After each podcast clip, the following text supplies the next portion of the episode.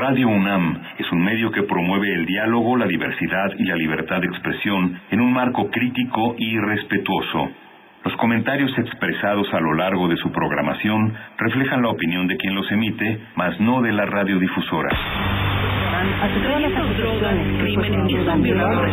Yo quiero dejar muy claro ante todos ustedes. Vivimos tiempos donde el mundo no es gobernado por las personas más altruistas. Donde los muros estorban a la igualdad, a la sexualidad, a la creatividad. ¿Está en tus planes llegar al altar nuevamente? Donde se habla sin pensar y se admira sin saber. Vivimos los mismos tiempos que están viendo a la comunicación renovarse, al arte reinventarse, a la libertad superarse. Nos hacen creer que lo mejor es triunfar en la vida. Donde el conocimiento y la denuncia están al alcance de nuestros ojos. De nuestros oídos.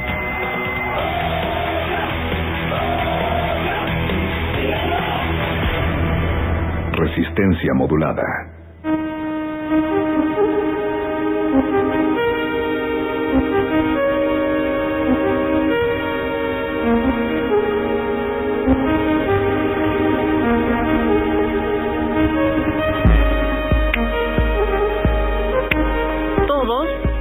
Todas y todes venimos de alguna familia. Pueden ser nucleares, pueden ser extendidas, pueden ser adoptivas, pueden ser multigeneracionales, con ninguna, una, dos, tres o más figuras paternas o maternas. Homoparentales, trans, elegidas, comunitarias y sin hijos. Hay familias temporales y hay permanentes y hay, y hay familias impuestas. Nos convertimos en miembros de una familia por nacimiento, adopción, matrimonio o a través del apoyo mutuo. Cada familia es diferente y todas deberían tener los mismos derechos y obligaciones ante el Estado y la sociedad. Vice, ¿y tu resistencia? ¿Qué tipo de familia quieres formar? Eso es lo que te estamos preguntando en esta semana donde vamos a platicar sobre familias diversas y nuevas familias.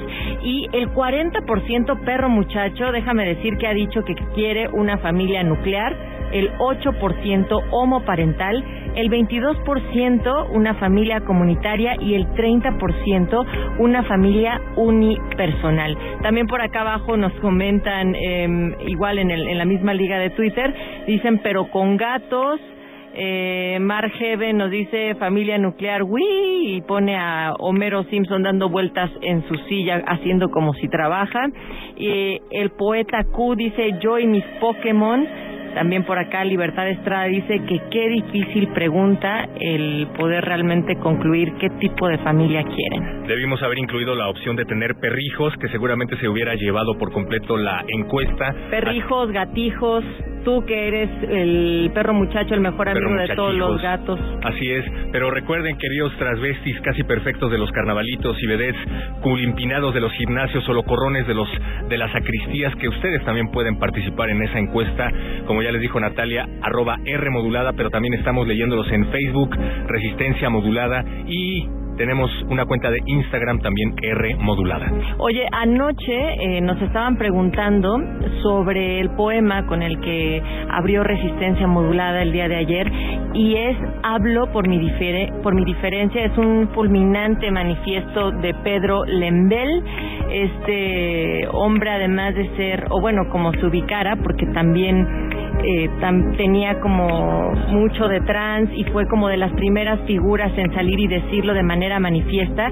Y Pedro II Mardones Lembel, pues es chileno, escritor, cronista y artista plástico que falleció el 23 de enero del 2015. Pueden revisar esos audios en radio.unam.mx y desde luego que él forma parte de una larga lista de escritores que afortunadamente han hablado del tema de manera brutal y contundente. Estoy pensando, por ejemplo, en Abigail Bojorques y sus poesías.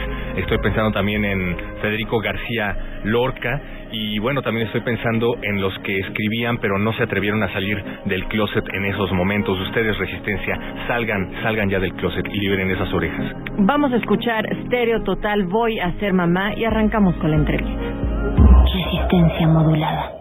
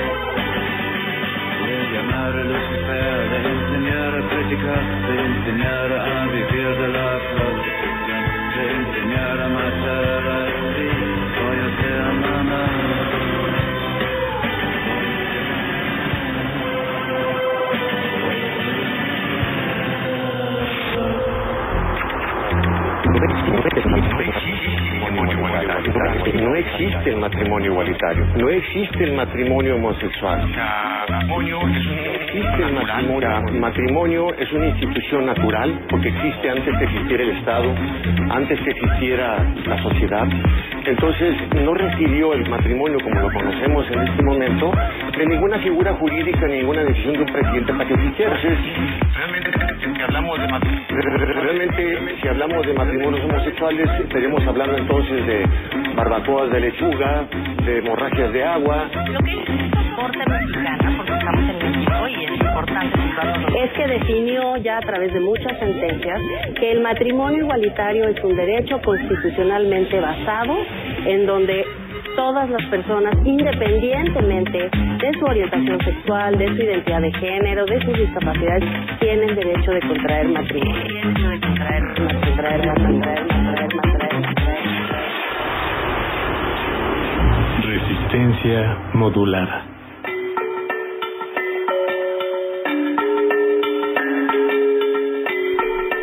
Resistencia Modulada platicaremos con Yania Córdoba, quien ya está aquí en esta cabina sobre nuevas familias. Les estamos preguntando a ustedes qué es lo que piensan. Voten a través de arroba R modulada.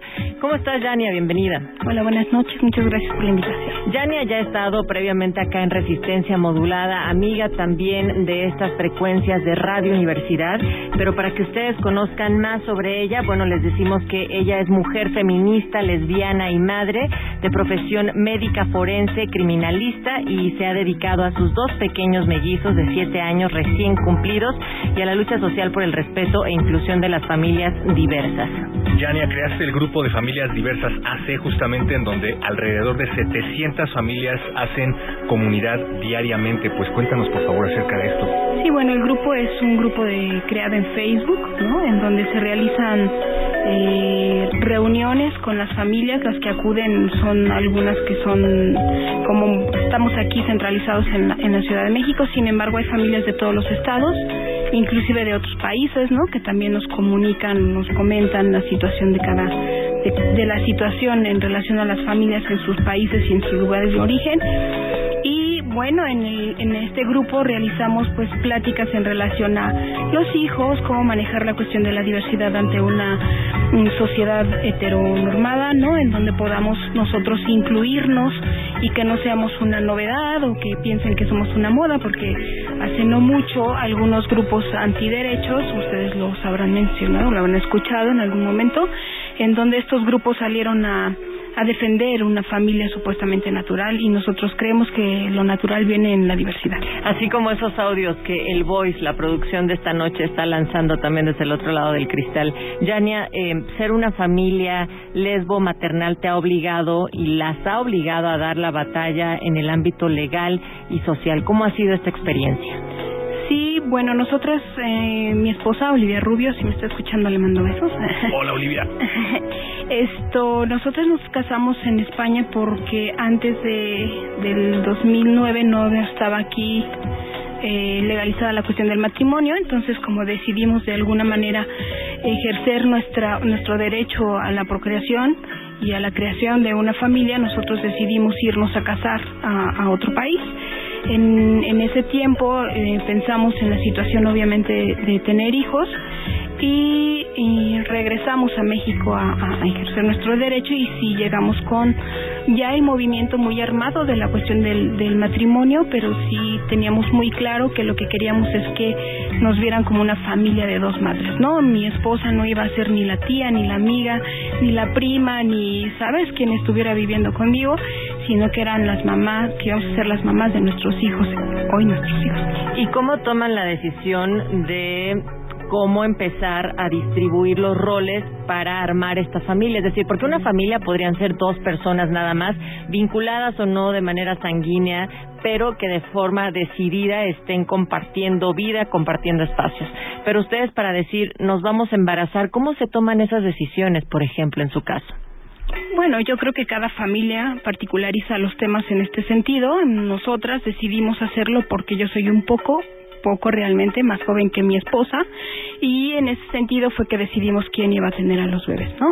Entonces yo fui la que me embaracé y esto yo en el sentido de que teníamos que ver quién ganaba de alguna manera económicamente más para hacer el sustento, no porque ella fuera mejor o yo peor o así, las dos somos profesionistas, sino básicamente fue por la cuestión de quién tenía mejor ingreso para poder llegar a cuidar a los hijos y alguien tenía que llevar el sustento. Entonces, en ese sentido fue como decidimos cómo, cómo manejarnos dentro de la familia. Oye, nos hablabas al inicio acerca de que en familias diversas comparten este tipo de experiencias con personas en varias partes del mundo. Nos hablabas acerca de que tuvieron que irse a otro país justamente por la cerrazón que, que existe en este país, que bueno, creo que se ha ido aperturando poquito a poco, pero probablemente no lo suficiente. ¿Cómo ves esta situación en esas otras partes del mundo? ¿Hay coincidencias todavía?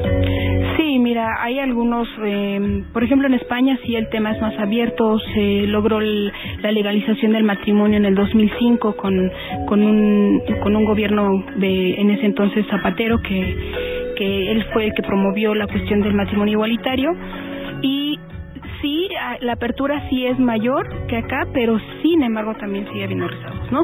No tantos como aquí, porque no ha habido, sí, sí bien ha habido em, como violencia en contra de la, de la población LGBTTI más, eh, no ha sido tan marcada como aquí, ¿no? Aquí sabemos y quisiera hacer como un como un parteaguas lo que pasó en el 2016 con el presidente Peña Nieto que hizo una reunión en Los Pinos con la comunidad de la diversidad con, con citó a la comunidad LGBTTI más a Los Pinos y a raíz de ahí empezaron a, surgir grupos más abiertamente, más, más organizados, con mucho presupuesto antiderechos, como el Frente Nacional por la Familia, que empezó a hacer como un ataque directo en contra de la comunidad LGBT. Recuerdo incluso hasta el camión que rolaba por las calles y en distintas comunidades y era un camión precisamente defendiendo la familia natural y en ese sentido efectivamente coincidimos antiderechos porque tú no puedes votar qué derechos tienen y no las otras personas.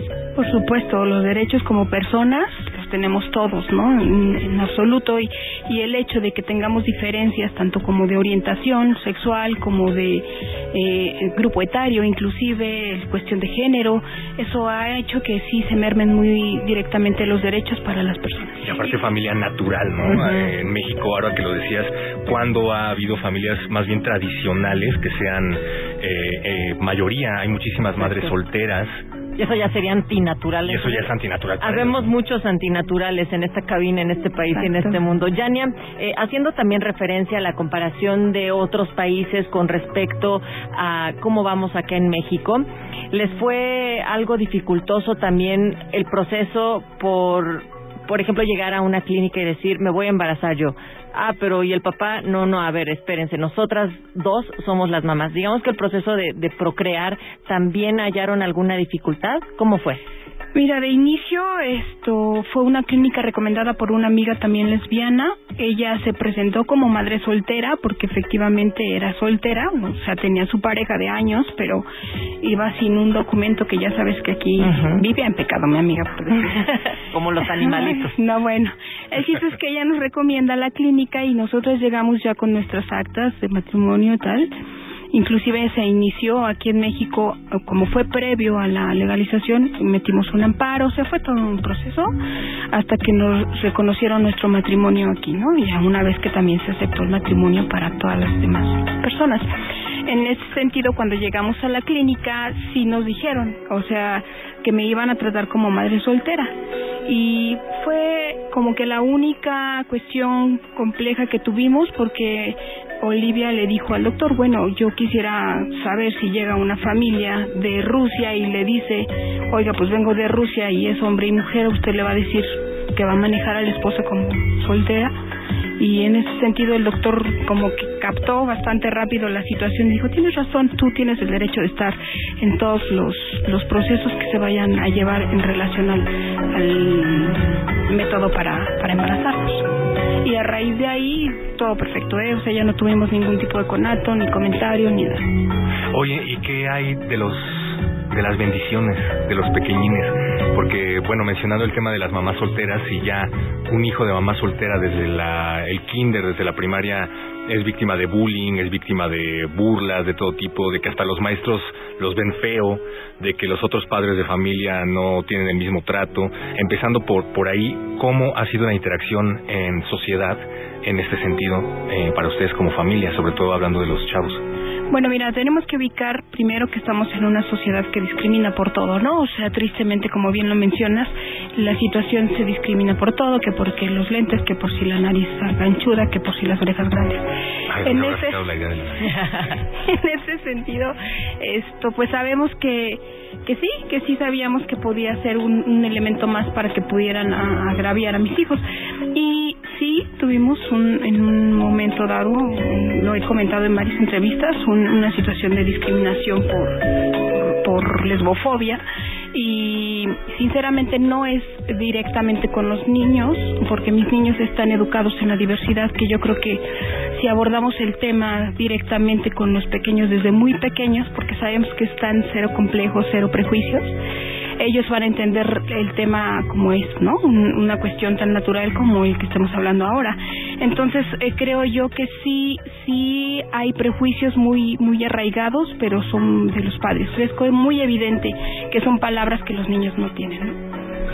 Yania, eh, ahorita que hacías referencia a esta entrevista, voy a contextualizar un poquito nada más a la resistencia que tiene que ver con que el mismo director, la directora de aquella escuela en donde se ubicaban tus hijos, eh, les llamó que era una enfermedad lo que ustedes tenían. Entonces de ahí, eh, tanto Olivia como Yania toman la decisión de cambiar de escuela a sus dos pequeños de siete años y de esta manera también empezar a insertarlos en otro tipo de contextos y con otras explicaciones. Vamos a continuar con esta conversación con Yania Córdoba, que está acá hablando sobre nuevas familias con toda la resistencia. Ustedes si tienen alguna pregunta, algún comentario, lo pueden hacer llegar en arroba R modulada, Facebook Resistencia Modulada, o echarnos una llamada al 55 23 54 2, aprovechando que anda Mau Orduña del otro lado del cristal también.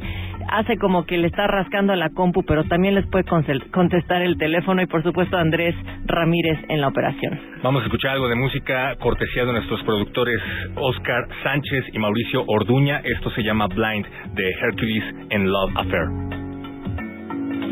Resistencia. Modulada.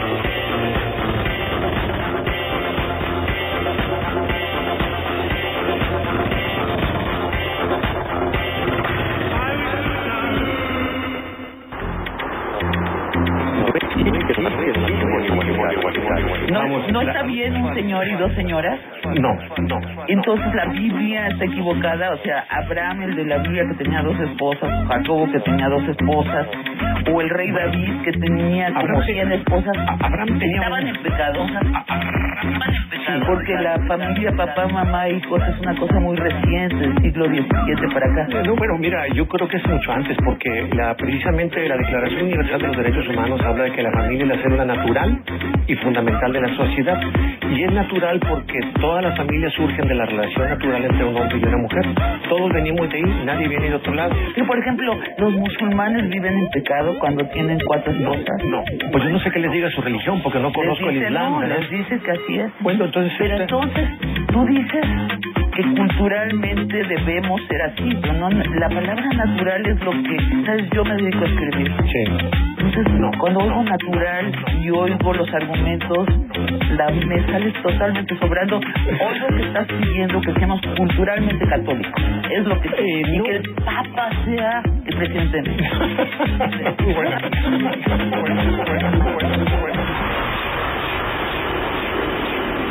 Resistencia modulada.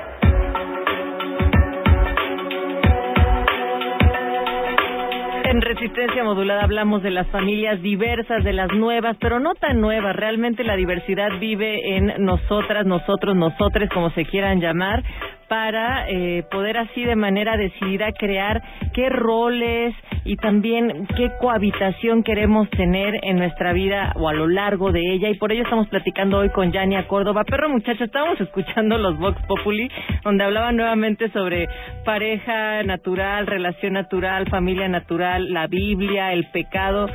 Harta cosa que te encanta. Ustedes y su naturalidad, niños. Pero bueno, además de las eh, ventajas de todo esto, no hemos mencionado que pueden ir a festejar el Día de las Madres al doble y luego el Día de los Papás al doble, ¿no? También, por ejemplo. Yania, eh, nos quedamos en cómo había sido la situación también para eh, los hijos con respecto a cómo abordar una situación difícil que precisamente no les toca a ellos por consecuencia de sus decisiones.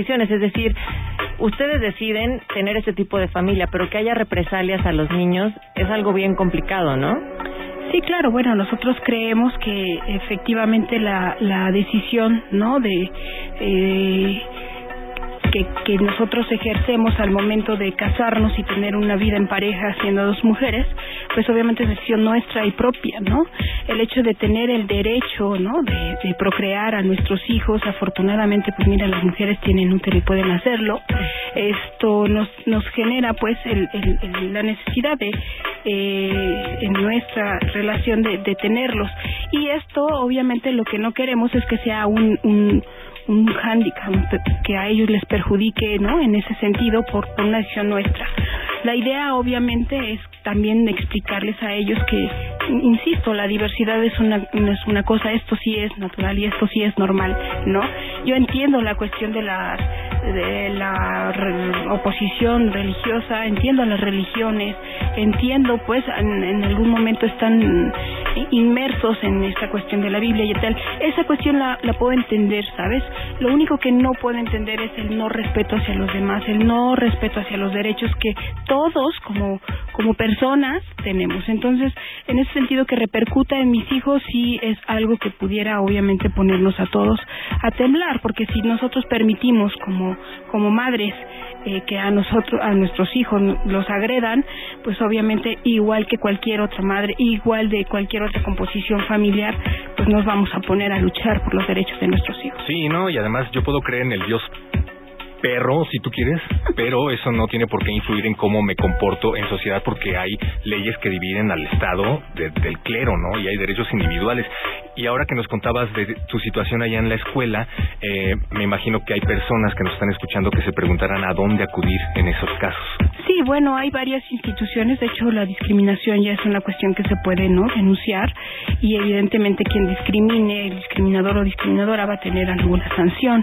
Esto, nosotros acudimos a CONAPRED para que hicieran una mm, evaluación del tema y obviamente poner la sanción que ameritaba en ese momento la escuela.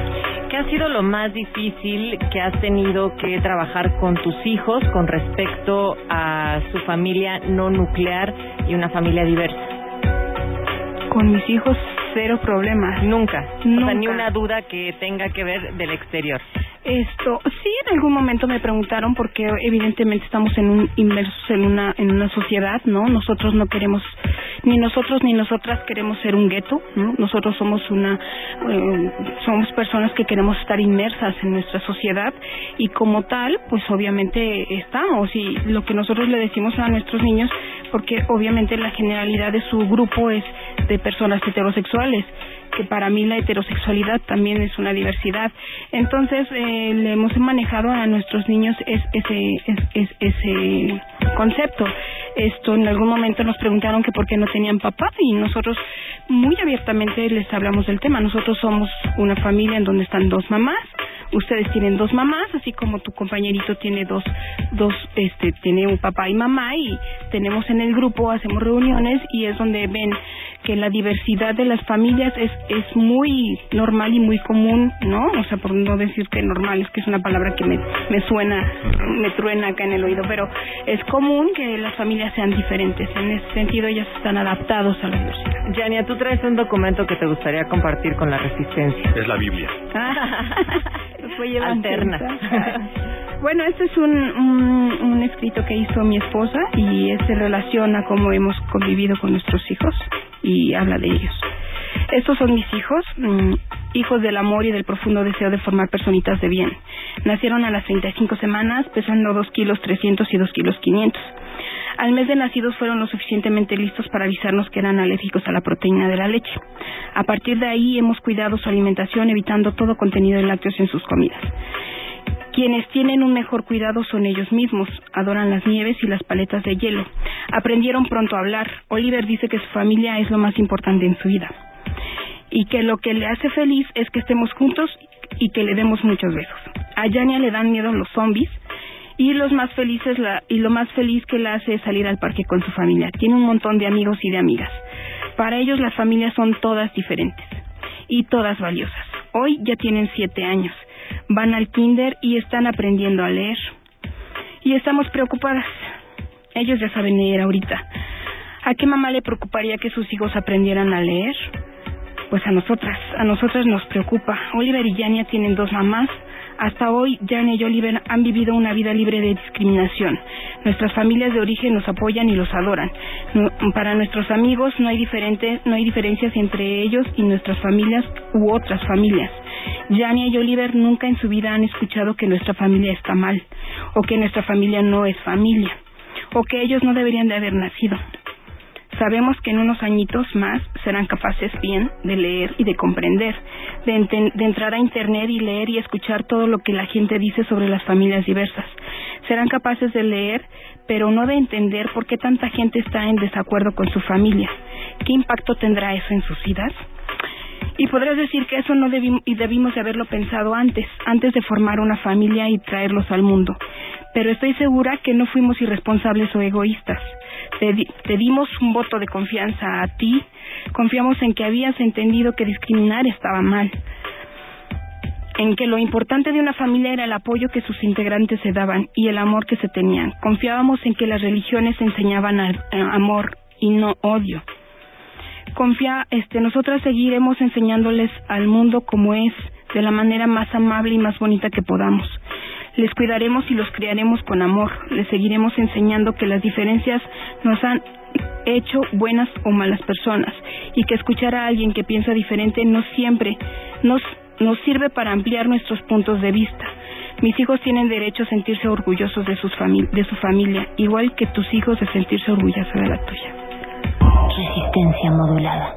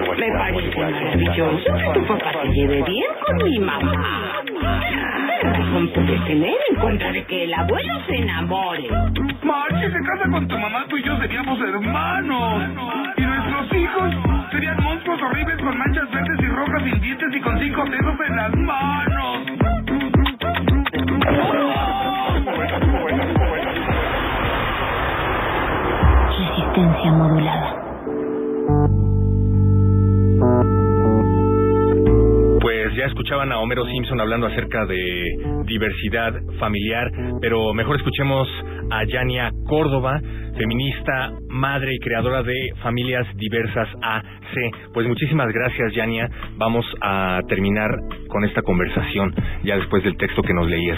Y me gustaría que recordemos a partir de estas palabras de tu pareja Olivia, de tu esposa, también el tipo de familia, si es que alguien por ahí que nos esté escuchando y acaba de sintonizar el 96.1, ¿de qué estamos hablando cuando decimos nuevas familias, familias diversas?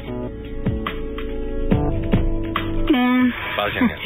Sí, bueno, yo los invito, ¿no? Y las invito que realmente la situación es que podamos ejercer nuestros derechos abiertamente, independientemente de nuestra orientación y, y de lo diferente que podamos llegar a ser, simplemente porque el mundo es diverso y el mundo es diferente. Entonces, en ese contexto tenemos que aceptarnos, aceptar nuestra sexualidad y aceptar que tenemos los derechos para poderlos ejercer. Y en caso de que en estos momentos presidenciables o por- en el medio del contexto de las elecciones no parezca como que muy nublosa la cosa porque no hay quien realmente tenga una responsabilidad directa en comunidades o en poblaciones como las nuestras o en minorías este di- diferentes en- yo creo que estamos nosotros para nosotras y nosotros para dar la lucha y buscar nuestros derechos. Estaba viendo justo que el Huffington Post tenía un artículo que decía que el panorama para la comunidad LGBTTI y más ante el escenario electoral 2018 era bastante triste. ¿Tú qué opinarías?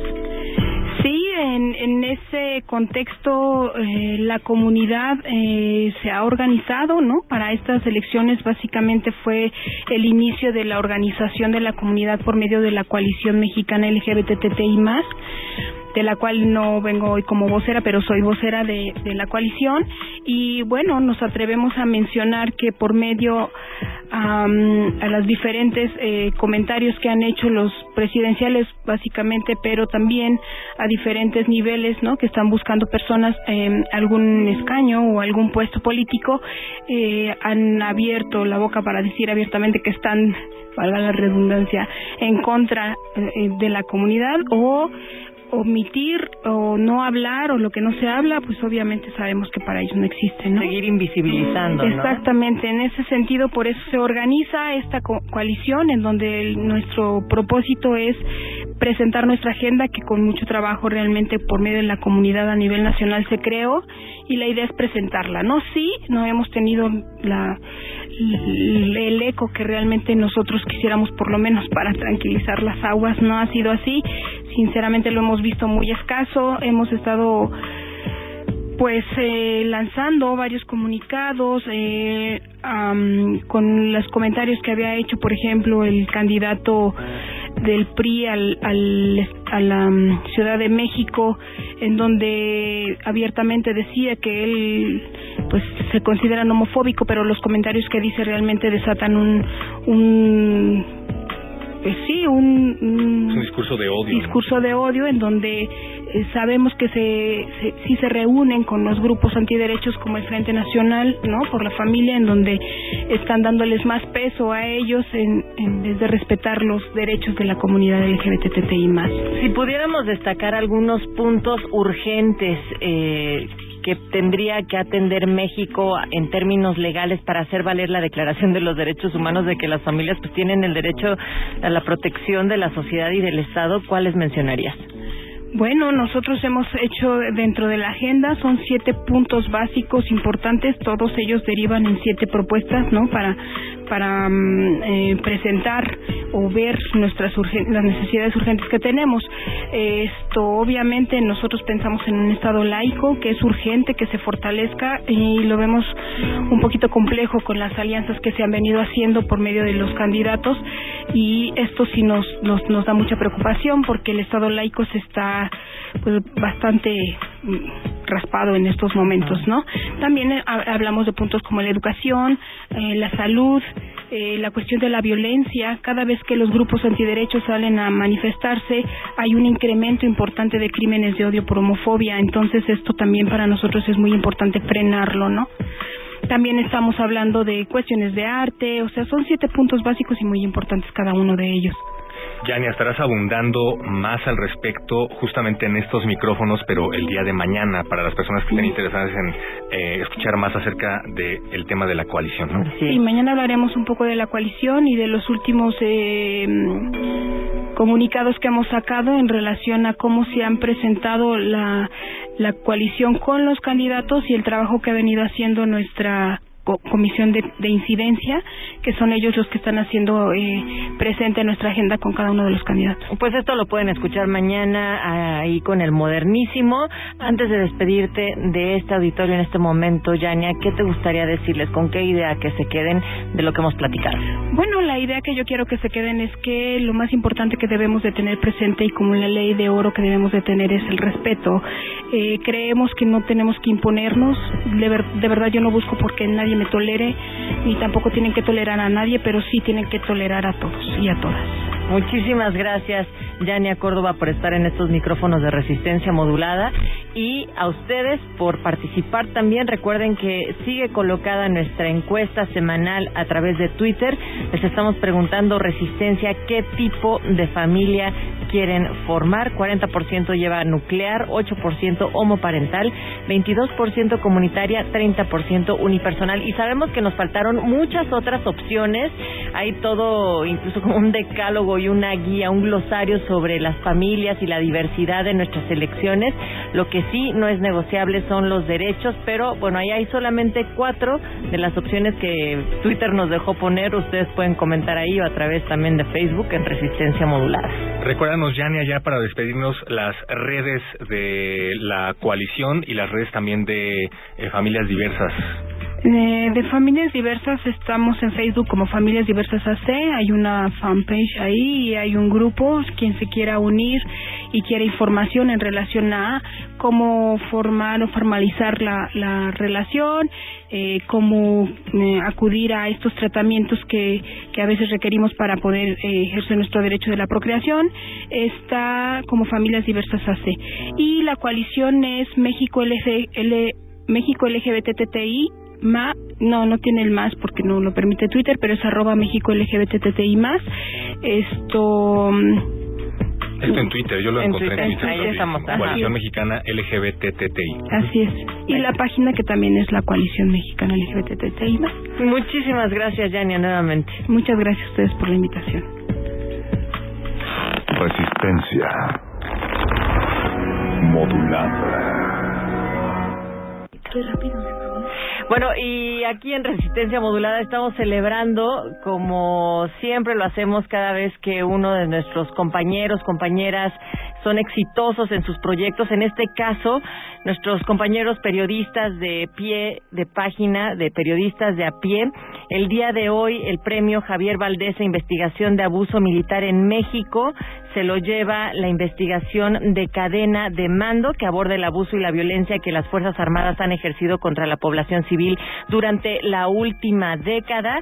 Y esto también a nosotros pues nos da mucho gusto porque ha sido una de las series que Resistencia Modulada ha transformado en una versión radiofónica a través también de los esfuerzos de nuestros productores y de todo un equipo.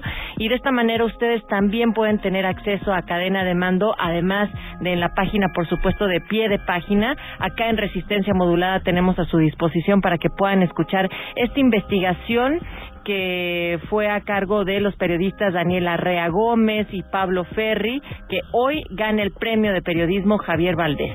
Y recuerden que cada martes y jueves aquí en Resistencia Modulada pueden escuchar una nue- un nuevo capítulo de una nueva serie. En esta ocasión le toca el turno al capítulo 2 de Elecciones 2018, la nueva colaboración mensual de Resistencia Modulada y periodistas de a pie. Pues vamos a escucharla.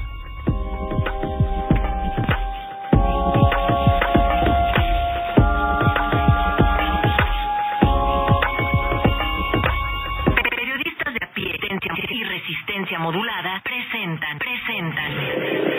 Elecciones 2018. Elecciones 2018. Los cuatro fantásticos. Las elecciones de 2018 son las más grandes de la historia de México. Hay 18.311 cargos en disputa. Diputados, senadores, gobernadores, alcaldes, regidores, consejeros, el presidente de la República.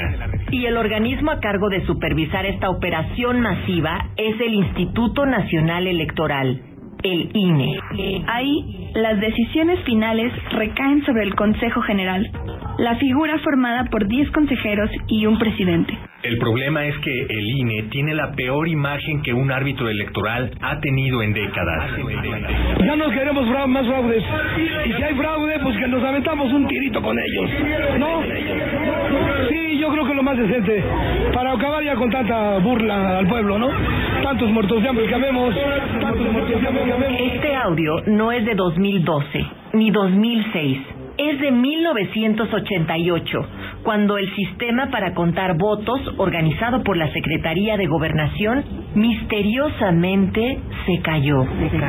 Desde entonces, la confianza en la institución electoral, creada precisamente para evitar nuevas caídas del sistema, nunca había estado tan baja como ahora. Capacitación y organización, transparencia, prerrogativas y partidos políticos, quejas y denuncias. Son las comisiones del Consejo que controlan el INE.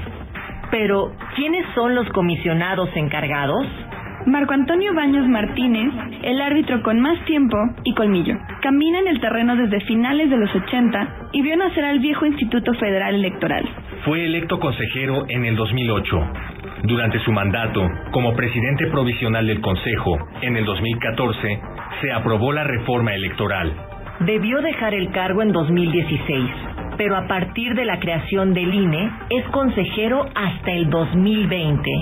Cabildea a favor de los intereses del Partido Revolucionario Institucional y del Partido Verde. Es eh, a partir de este sorteo como empezamos el proceso aleatorio de integración de las cerca de 155 mil mesas directivas de casilla que con una lista nominal eh, punto en el cual estamos eh, eh, cumpliendo el mandato de la ley vamos por El segundo consejero encargado de presidir las prerrogativas y partidos políticos, Benito Nací Fernández. Su carta de presentación es la academia como miembro del Sistema Nacional de Investigadores, pero en su línea de trabajo siempre destaca su acta de nacimiento en la política, el periodo en el que fue asesor del expresidente Carlos Salinas de Gortari. Eso, junto con su frecuente presencia en medios como analista político, le abrió la puerta al Consejo del INE en el crítico momento de su integración en 2008. En el círculo político reconocen relativa independencia, a pesar de que su nombramiento fue impulsado por Partido Acción Nacional. Eh, la tarea central del instituto eh, en este proceso de revisión es garantizar los derechos políticos. El tercer puesto es para Adriana Margarita Favela, la presidenta de la Comisión de Quejas y Denuncias. Aclaremos, lo que ella vigila es la difamación en la propaganda. Su carrera está ligada a Enrique Peña Nieto. Fue nombrada magistrada del Tribunal Electoral del Estado de México en 2005, el mismo año en el que el ahora presidente se convirtió en gobernador. En el tercer informe de gobierno de Erubiel Ávila, sucesor de Peña Nieto, se esforzó por cancelar una sanción electoral por mal uso de spots con fines electorales. Y como consejera del INE, defendió el informe de gastos de campaña del candidato a gobernador de Coahuila, Miguel Ángel Riquelme, del PRI, acusado de gastar con exceso durante la contienda. Ante la pregunta ¿por qué la ciudadanía puede confiar en las autoridades electorales? Yo contestaría. Primero, porque el sistema electoral produ- es pro- producto de la reforma constitucional y legal de 2014, ya fue probado en todo nuestro país. Legal, legal, legal. Por último está Ciro Murayama Rendón en la Comisión de Fiscalización. Es quizá el mejor aliado del consejero presidente Lorenzo Córdoba. Fueron asesores de José Woldenberg en el histórico IFE. Murayama es responsable de vigilar el uso de cada centavo público asignado a los partidos políticos y también lo que consiguen de manos privadas. Con la experiencia de los comicios de 2012 y la siguiente elección intermedia, su tarea es fundamental. En ambos procesos, El dinero inclinó la balanza. Al final, su decisión en los procesos de Coahuila y el Estado de México, donde abundaron las denuncias por rebasar el tope de gastos de campaña, lo pusieron en el ojo del huracán. Murayama avaló la decisión del INE en favor de los candidatos del PRI. En los comicios presidenciales de este año, impulsa un modelo para fiscalizar en tiempo real el gasto de los candidatos. Pero no creo que sea a base de mercantilizar el ejercicio del voto. Visita el sitio de Elecciones 2018 en pie y consulta más noticias sobre el proceso en los estados, conoce los perfiles de los gobernantes e información de quienes vigilan las elecciones, además de reportajes sobre los votantes. Con información de Ana Villa. Guión, Ana Villa y Celia Guerrero. Voces, Jimena Natera, Natalia Luna, Héctor Castañeda. Controles técnicos, Rafael Alvarado. Producción, Mario Conde, Héctor Castañeda. Resistencia modulada. Recuerden que pueden ustedes consultar estos y más investigaciones en la página de elecciones 2018 de periodistas de a pie y nosotros acá también aprovechamos para aclarar que al momento de realizar este trabajo de parte de nuestras compañeras y compañeros de periodistas de a pie aún no se incluía la candidatura del Bronco. Es por ello que ustedes han escuchado desde la primera cápsula como en esta segunda que se habla de cuatro aspirantes a la presidencia. Pero mejor no mencionarlo y probablemente No será la debería última vez que- lo ¿me digamos. estás diciendo eso, sí. Y bueno, este 15 de mayo se cumple un año del asesinato del periodista, escritor Javier Valdés, quien pierde la vida a manos de gatilleros que le dispararon a quemarropa cerca del periódico que fundó Río 12, que bueno, se caracterizaba, se caracteriza por publicar noticias sobre actividades ilícitas y políticos principalmente relacionados con el narcotráfico, de los que casi no hay aquí en este país. Desde acá de Resistencia también lo recordamos. Resistencia modulada. En mis textos, eh, el, narco, el capo, el- este ambiente de, de violencia, de destrucción, no, no son los protagonistas, ¿no? Es la gente. La gente que goza y padece eh, el narco en muchas regiones del país, ya no solo en Sinaloa o en el norte. Es una mirada cotidiana respecto a este fenómeno que ya no es un asunto de buenos y malos o de policías y sicarios, sino que nos, eh, nos afecta, nos envuelve, nos determina, nos eh, contamina a todos los que vivimos en estas regiones. Como alguna vez dijo Alejandro Almazán, es, es un peligro estar vivo en Culiacán, dijo. Eh, obviamente es- esta es una realidad que lamentablemente se extendió. Nuestra convivencia con el narco es inevitable. Eh, es el vecino, el compañero de, de- trabajo, es el padre de los, de los niños que conviven con tus hijos en la escuela, ¿no? Y que incluso reproducen los estereotipos del sicariato. Entonces ya no es que el narco de aquí para allá o yo no yo no convivo con ellos, es una situación en la que la muerte se instaló y no necesariamente se refleja con homicidios. A mí me da coraje que de repente me digan, oye, está tranquilo, ya en Sinaloa, ¿verdad? No ha habido asesinatos. En realidad, la violencia generada por el narco dejó de expresarse solo a través de balas y homicidios. Es una violencia que se, que se cuenta si tú aprendes a, a contar desde el punto de vista periodístico los músculos apretados, las lágrimas, el ceño fruncido. Si tú cuentas eso, estás contando el periodo violento que te, que te toca vivir o le tocó a alguien más. ¿no? Resistencia modulada. Toma un lugar.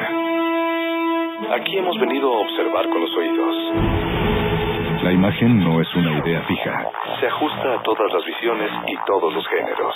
Miremos y discutamos. De retina. Un horizonte sonoro para vivir el cine. De retinas. Yo no quiero eso, que quiero es seguir siendo el pop.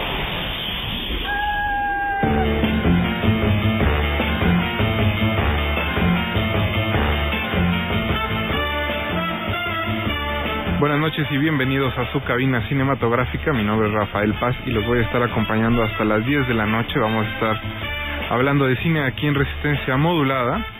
Eh, esta semana mi compañero Alberto Acuña Navarijo al parecer se encuentra un poco retrasado, viene en el transporte público y mi otro compañero Jorge Javier Negrete está sufriendo un poco y bronceándose en las bellas playas francesas porque desde la semana pasada se encuentra en el Festival de Cine de Cannes del que nos va a compartir un par de postales más adelante porque primero empezaremos hablando de un documental mexicano que se estrena el próximo viernes se llama Sunkaraku que es eh, que la traducción del japonés sería como alegría evanescente. Lo dirige Hari Sama, que nos va a estar acompañando después de un corte musical para platicar de él. Eh, y pues ese es el programa de esta noche. Andrés Ramírez está en los controles, Mauricio Ordoña está en la producción, por allá afuera están el perro muchacho, el voice y Natalia Luna, todos parte del equipo de Resistencia Modulada. Nosotros vamos a empezar escuchando algo del expediente Sama que se llama Exhala. No se despeguen que regresamos a platicar de Zunca Araco.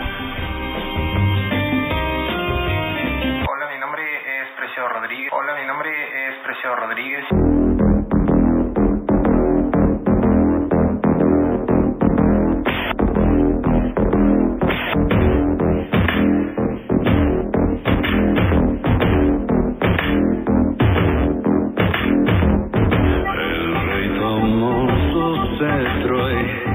Te gobernó.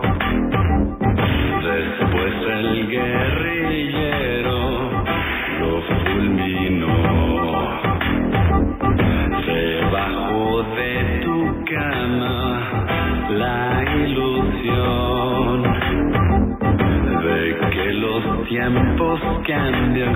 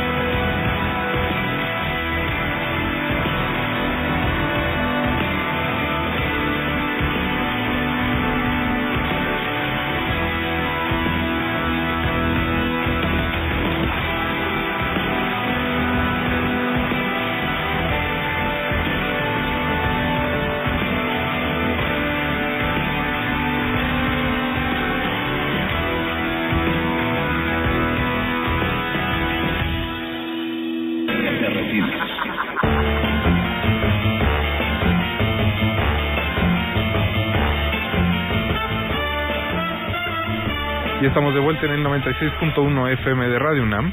Recuerden que nos pueden contactar en Twitter en arroba R y en Facebook como Resistencia Modulada. Como les decía al principio del programa, vamos a estar hablando sobre un documental que se llama Sunkaraku. Espero haberlo pronunciado medianamente bien porque mi japonés no está muy afilado últimamente. y para eso tenemos en cabina aquí a su director, Hari Sama. Hari, ¿cómo estás? Bien, muy, muy contento de estar acá contigo. Muchas ¿Cómo te ha ido esta semana de entrevistas? Pues bien, intenso, este, mucha mucha reflexión acerca de esta de esta película que con la que llevo muchos años además conviviendo de distintas maneras, así que de pronto se volvió súper intenso estar pensando tanto en este docu.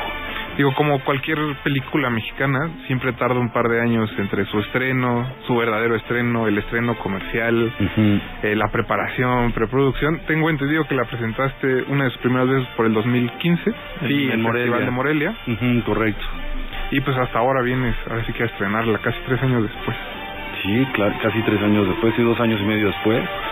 La verdad es que sí, eh, es un es un estreno como raro porque no es una película comercial, es una película de autoral, pero también es una película humanista, entonces no está dentro del corte de documentales como pues como más más pues más áridos o más dolorosos que hemos estado viendo últimamente por, por, razones muy, muy lógicas de, parte de, de, los documentalistas mexicanos. Así que estaba como en un lugar chistoso que al final encontró su su perfecta manera de estrenarse. Es una artesanía esta película realmente.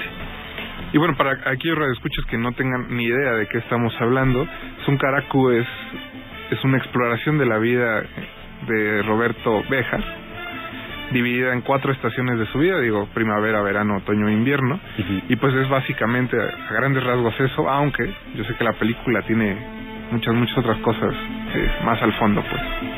Sí, o sea, realmente, bueno, Roberto Béjar, como muchos de nosotros, un personaje urbano, nació en la, Ciudad de México mm, hace ya algunas décadas, y, y como muchos de nosotros, eh, crece en una familia como con algunas, este, eh, sí, o sea, familia disfuncional entre comillas, ¿no? Y lo cual produce unas, unas heridas importantes, es, es, es internado en el, en el internet, en el aquel entonces famoso internado México, un colegio marista en donde sufre una serie de, pues sí, literalmente de, abusos de distintas índoles. Eh, entonces, de alguna forma tiene un arranque de vida un poco sombrío, ¿no? Pero, pero para mí lo interesante fue lo que él hace con este arranque de vida, que es eh, usar el dolor como una especie de motor. Eh, como un impulso hacia hacia una búsqueda de la, la creatividad como como manera de, de sublimar o de transfigurar este este dolor entonces busca en la música antigua, busca en la cetrería, busca y busca y busca y busca y, eventualmente a través de la construcción de unas casas de té, eh, que es una especie de monasterio de, ceremonia de té en, el Ajusco, se este pues se encuentra con la ceremonia de té y literalmente ahí es donde ah, respira, ¿no? Y de eso va un poco la película. También creo que, bueno, más bien tengo entendido que la película nace debido a una experiencia personal porque trabajabas con Roberto. Sí, yo yo yo trabajaba con él, él tenía una casa productora justo de, nos conocemos del ámbito de las filmaciones. Eh, y yo hace 12 años tengo un accidente en el que pierdo a, mi hija, en ese momento mi hija única, eh, asunto que detona después más adelante en una película que se llama El sueño de Lu, que es mi segunda película eh, pero en ese momento yo yo que estaba estudiando otro otro otro tipo de budismo que, tenía un, marco teórico mucho más abundante, digamos, y que tiene una particular manera de ver la muerte y el proceso del morir, yo yo yo decido desidentificarme de eso, no lo no lo comparto, no lo comprendo. Y entonces busco una manera de ocupar la mente como de de, de forma más práctica, por decirlo de alguna manera, como como menos teórica. Y entonces, sin saber mucho de la ceremonia de té, me, acerco a Roberto y le pido que me dé clases, sin saber que él ya está autorizado para dar clases, porque pues, te imaginarás que en estas tradiciones japonesas no es que puedes arrancarte a dar clases así como así, ¿no? Ajá, y él ya tiene permiso, pero pues yo ni sabía, ni nadie sabía en realidad, más que su maestro. Y entonces él me dice, sí, sí, sí te doy clases. Y durante dos años subo todos los lunes a la Jusco y, y él se vuelve mi maestro, soy su único alumno durante este periodo este y entonces pues empezamos una relación de una intimidad como como como tremenda no Y eso además me permite conocer estas casas en el Ajusco, que es una parte importante del documental, y, y de pronto tengo esta epifanía en la que me doy cuenta el, el nivel eh, prodigioso o inaudito, digamos, de esfuerzo que ha implicado llegar a la construcción de estas casas, o que pues, no tiene clavos, hay un millón de nudos en toda la propiedad este para simplemente encontrar los materiales son maderas este, a las que les pegó el humo durante generaciones que él se, se enfrasca en una búsqueda de este material por Michoacán y el Estado de México. Entonces pues digamos que son casas que se construyen con un esfuerzo así como como medio pues eso medieval no o sea una locura. Él las construye con dos artesanos un carpintero de Michoacán que vive en el Ajusco y un y un hombre nativo del Ajusco no heredero de toda una, una tradición milenaria también que hace los techos de pasto y el adobe y, entonces pues, yo tengo esta epifanía y digo "No, pues esto hay que hay que contarlo de alguna manera no A mí me da la impresión de que es una película muy personal y no solo porque conozcas a Roberto, sino hay como una búsqueda interna dentro de la película justo de este de este momento de paz, ¿no? Que brinda pues él que ya está en una etapa muy diferente de su vida, pero que al mismo tiempo, como dices, las casas le han le han ayudado a construir ese espacio donde él puede ser eso, ¿no? A sí mismo y tener un poco de un remanso, digamos, entre tanto caos. Sí, lo, lo estás leyendo perfectamente. Yo, yo, bueno, de hecho, bueno, Roberto es mi maestro, entonces obviamente tengo esa relación de alguien que ya llegó a un punto y que te está abriendo como, como realidades, digamos, de y yo que está, siento todavía como a la mitad de este camino un poco frenético de búsqueda a través del, de la experimentación creativa, ¿no? Y este, y claro que en algún momento además me doy cuenta que que hay un que soy un espejo absolutamente sí que me reflejo totalmente con esta búsqueda que también tiro hacia muchos lados que hago música que estoy que sigo buscando en la palabra que, que me interesa muchísimo el cine que y que es una búsqueda como un poco atormentada en cierto sentido de, de, de, de autodefinición, ¿no? O de, o de encontrarte un, un espacio en el mundo en el que tú te reconoces como tú mismo, ¿no? Y que, y que en ese proceso te vas también desnudando y te vas pudiendo mostrar tal y como eres. y, y, y entonces me, me, me resulta muy interesante la posibilidad de yo vulnerarme también en el documental y acompañarlo a él, a quien le estoy pidiendo que se desnude para el documental, digamos eh, metafórica y casi realmente, ¿no? Que él comparte cosas muy fuertes en el documental. Pero yo acompaño a eso, siento que, que se vuelve más justo. Un proceso, ¿no? Sí, y se, y se vuelve muy horizontal porque yo no estoy pidiendo eso desde acá, sino que me sumo de alguna forma a ser parte de- del asunto. Que eso, a mí como cineasta, la verdad es que eh, me, empie- me ha empezado a interesar ese cine en el que yo mismo me vulnero, de verdad, me pongo en riesgo, ¿no? ¿Te parece si escuchamos un poco más de tu música y regresamos? Eh, muchas gracias, sí. Toca escuchar Bajo el Agua del expediente Sama. No se despeguen, recuerden que están en resistencia modular.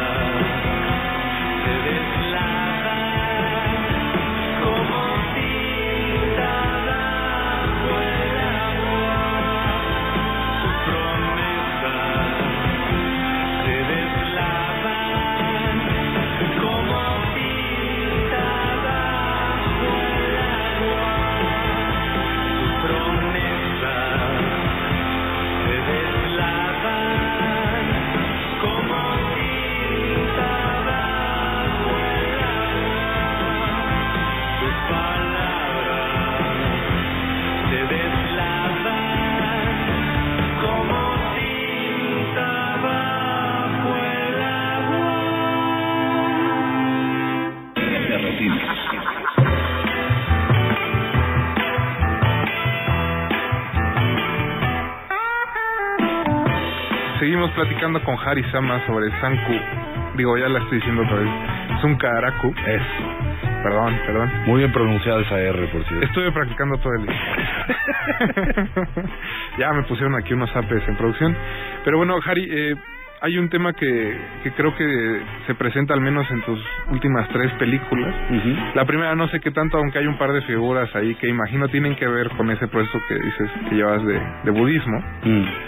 Pero sobre todo en las tres últimas hay que son, la, como decías, el sueño de Lu, despertar el polvo y ahora Sunkaraku, eh, donde justo la pérdida tiene un, un plano central ¿no? En, en la película, en una, digo, es una experiencia personal en el caso del sueño de Luz, en la otra es un indigente que por una razón tiene que salir, ¿no? Como a vengarse, como si fuera un western. Exactamente. Y ahora, pues viene este documental también donde, pues su personaje principal, Roberto, ¿no? Sufre, ahora sí que sufre la agonía y el éxtasis, como sería la película, de su propia genialidad y esa genialidad que lo lleva también a, a lugares muy oscuros que al mismo tiempo eso hace que vuelva a tener la oportunidad de crear, ¿no? De hacer cosas. Tal cual. Sí, creo que creo que desde sí, creo que ya mi primera película yo la veo eh, con mucho respeto y mucho cariño, pero sí como en otra dimensión un poco de, de, la de otra casi otra persona que sin ser otra persona, digamos que otro creativamente era otro lugar para mí como artista, digamos. ¿no? Sí, sí, sí. Y sin embargo, a partir del sueño de luz sí, sí se va definiendo una, una búsqueda muy específica que yo estoy teniendo en, en el cine que llevo. Yo acabo de terminar mi cuarta película, mi quinta película, perdón. Este, la terminé de filmar hace dos semanas.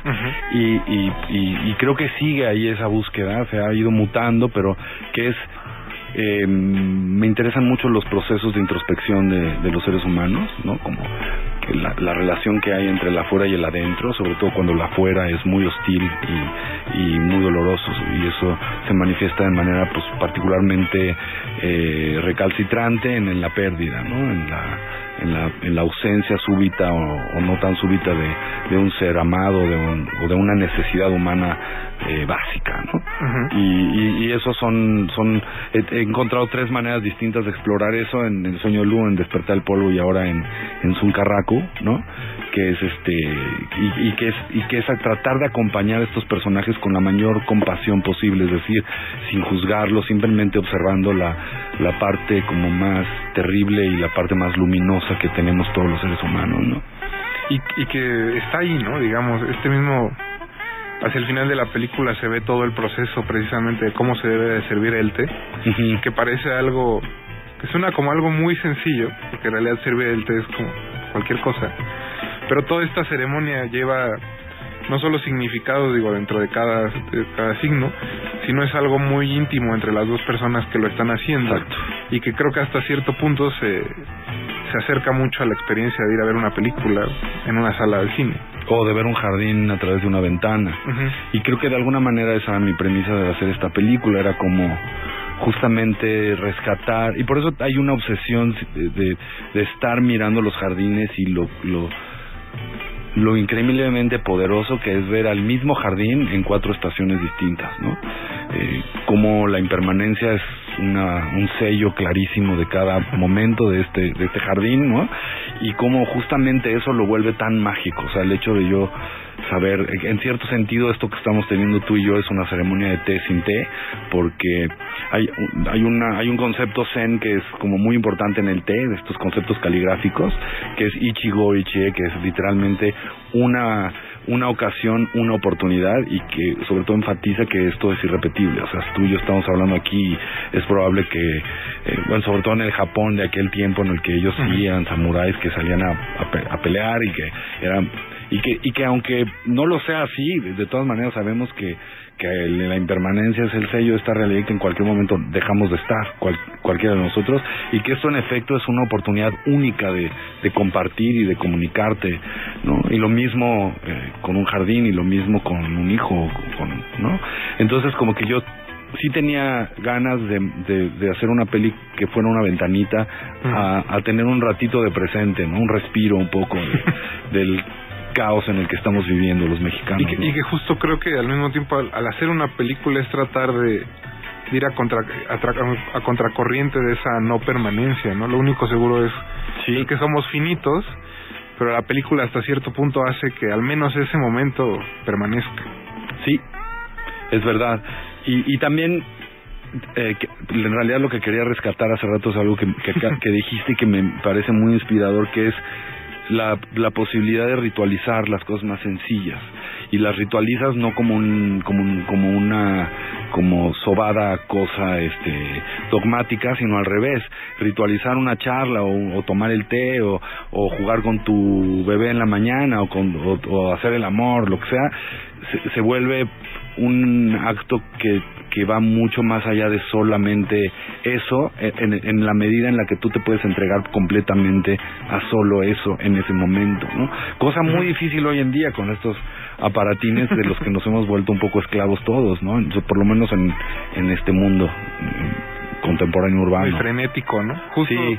Cuando veía la película no dejaba de acordarme, alguna vez leí que los Marines del ejército de Estados Unidos tienen como ritual hacer su cama todos los días en la mañana, porque eso quiere decir que pueden hacer algo bien todos los días, ¿no? Que a pesar de, lo que suceda en combate o en entrenamiento o lo que experimenten ellos, eso hace que hacen algo algo bien durante el día y les ayuda mucho como espiritualmente y en cuestiones de estrés.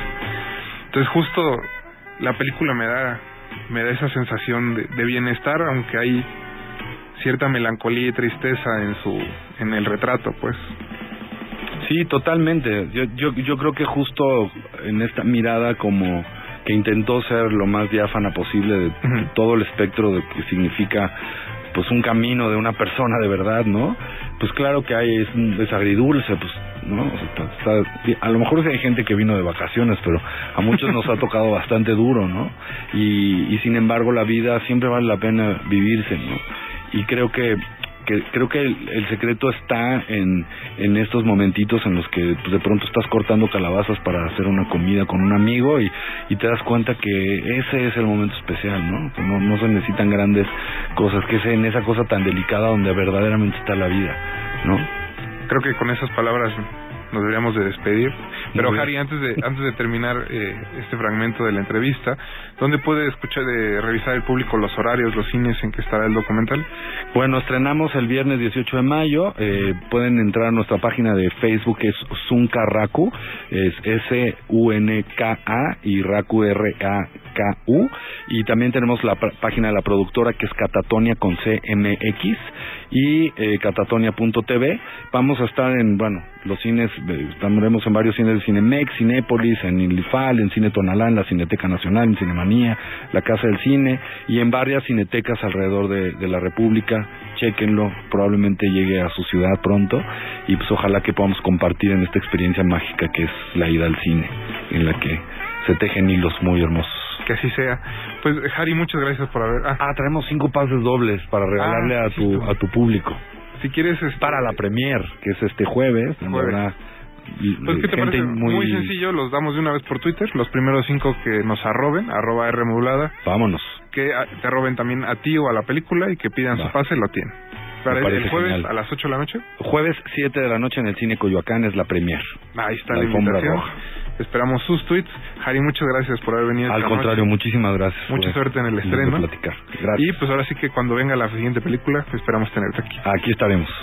Nosotros vamos a ir a otro corte musical, vamos a escuchar otra canción de parte de uno de los proyectos de Harry, que se llama Volando Ballenas, del expediente Sama. No se despeguen, regresamos a Resistencia Modular.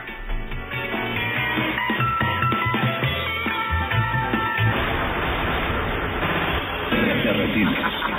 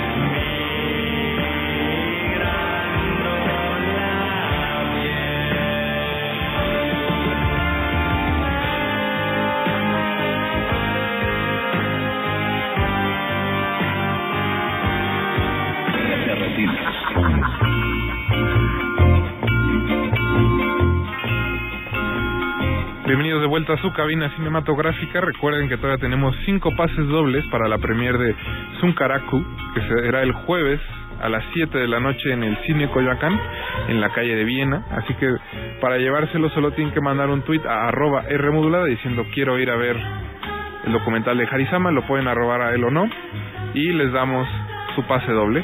Nosotros vamos a la siguiente parte de esta emisión, que son unas bellas postales que nos mandó Jorge Negrete desde el Festival de Cannes, que inició el pasado viernes y ha sido polémico como todos los años. Así que escuchemos las opiniones de los expertos. Recuerden que a las 10 de la noche viene el Calabozo de los Vírgenes y Resistencia Modulada, digo, de Retina, nos escuchamos el próximo martes. Los dejamos con las postales.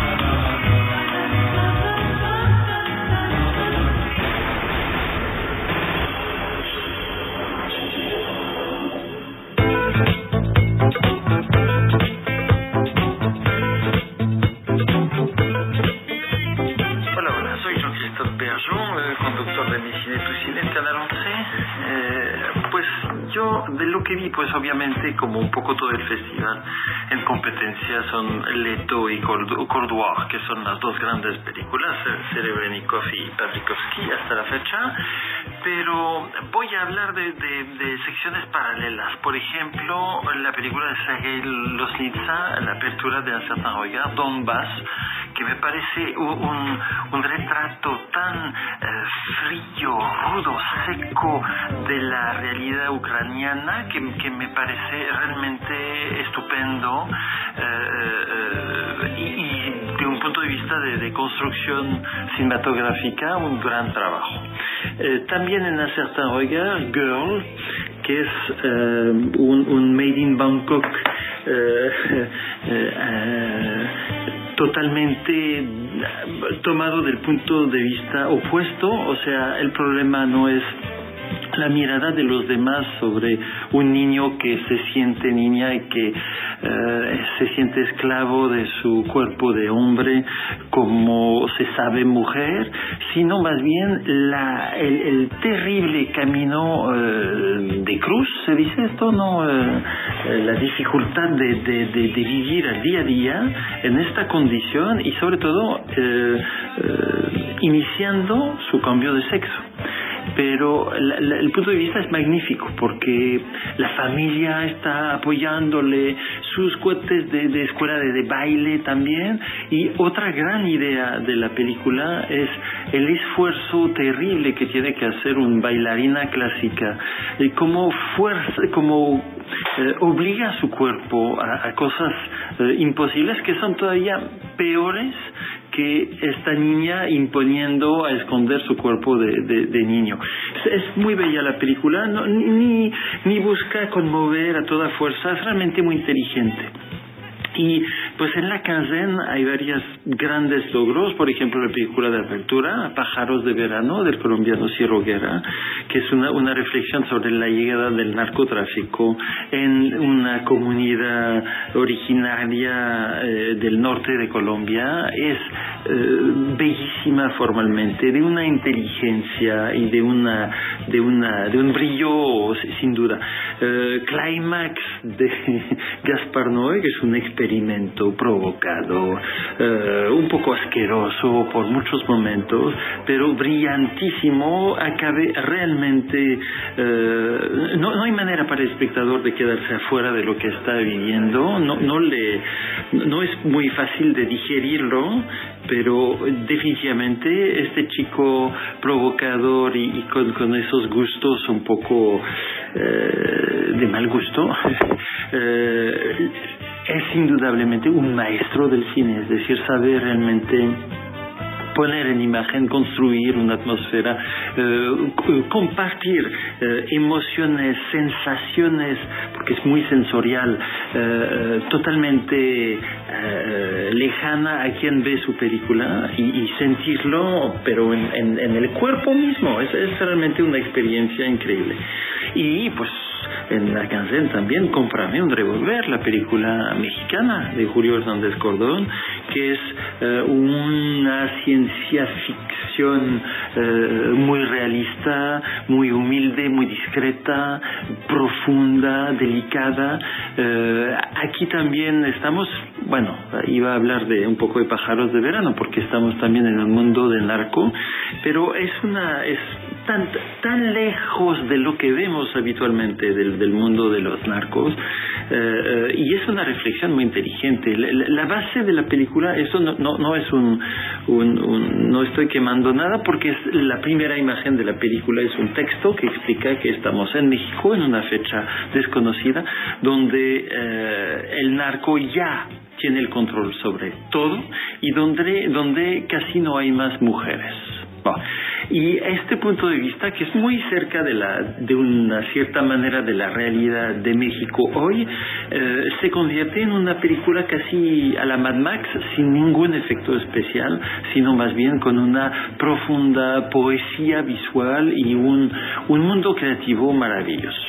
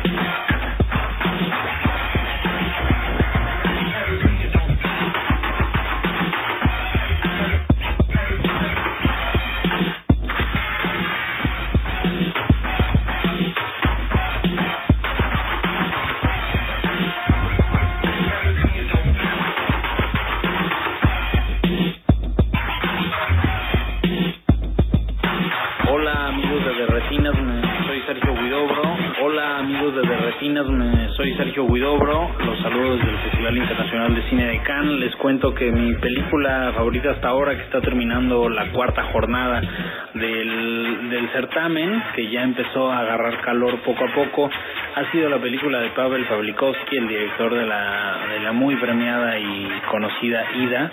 Eh, la nueva película se llama Cold War, es un relato melancólico, mitad de amor, mitad denuncia política, de la situación de la cultura que atravesó la cultura polaca durante la Segunda Guerra Mundial, un relato pequeño, sucinto, de apenas 80 minutos y que sin embargo ah, repasa una etapa grande de la vida de- inspirada en los padres del cineasta, una propuesta estética de ritmo, de estructura muy melancólica, muy deudora del cine de los cineastas del este como Miklos Jankso, como Andrés Fagda. Uh, creo que va a hacer mucho ruido y en los meses que siguen y pues nada, les mando un abrazo y acá seguimos.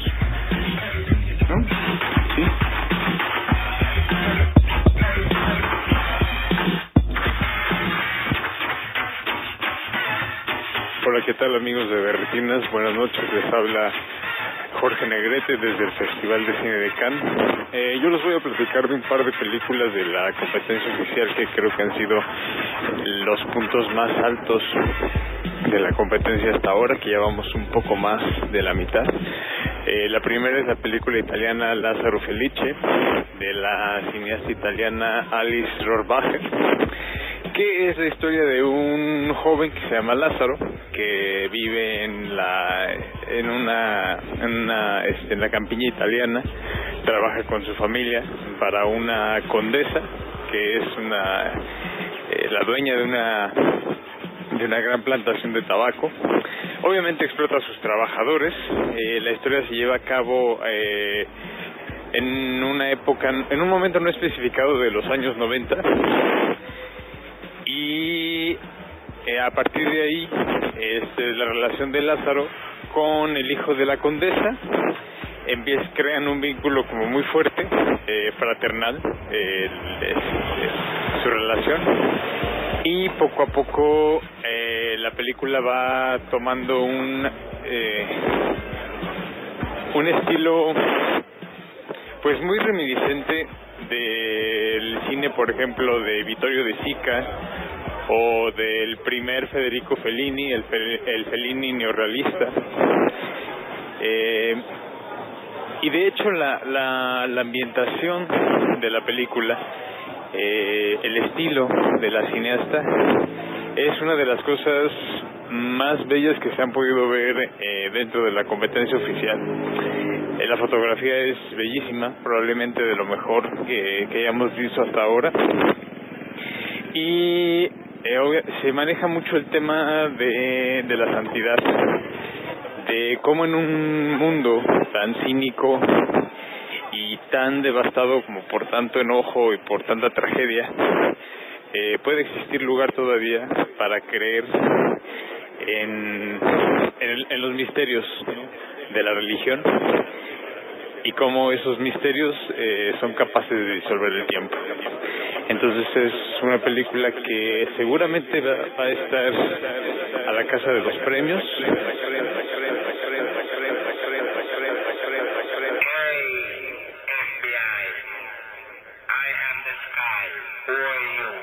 Hey, police. My name is Christ. Who are you that I should be mindful? You win every year. X29. You know him, you know Antonia. X29. The seven seas the sky. Legalized ganja. You win. Legalized ganja.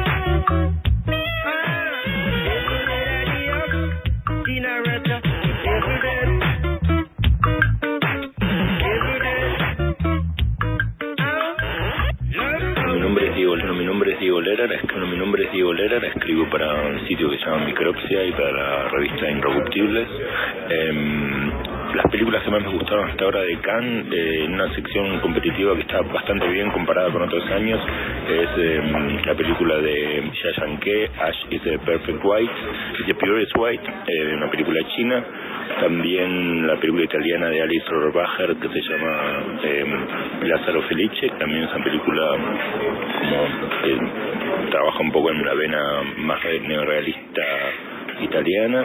Em, la película de Jean-Luc Godard, de Image Book, o eh, bueno, como sea en francés, ahora me olvidé, em, que también es un típico producto Godard de su última etapa, y la película de Pavel Pavlikovsky, eh, Cold War, parece bastante a Ida, a la anterior, en la misma estética y también para contar un poco la historia de Europa en la segunda guerra, después de la Segunda Guerra Mundial.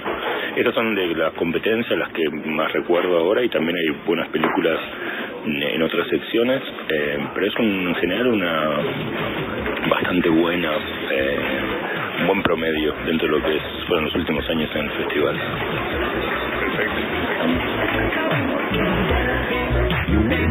Bang, bang.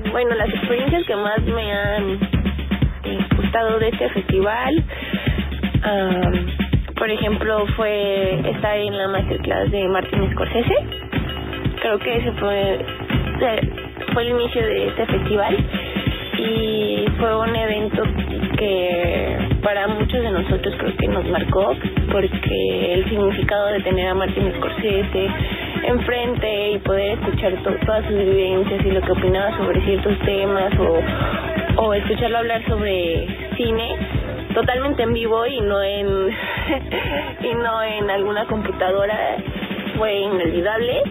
También ver a Christopher Nolan este, presentando 2001 Odisea en el espacio.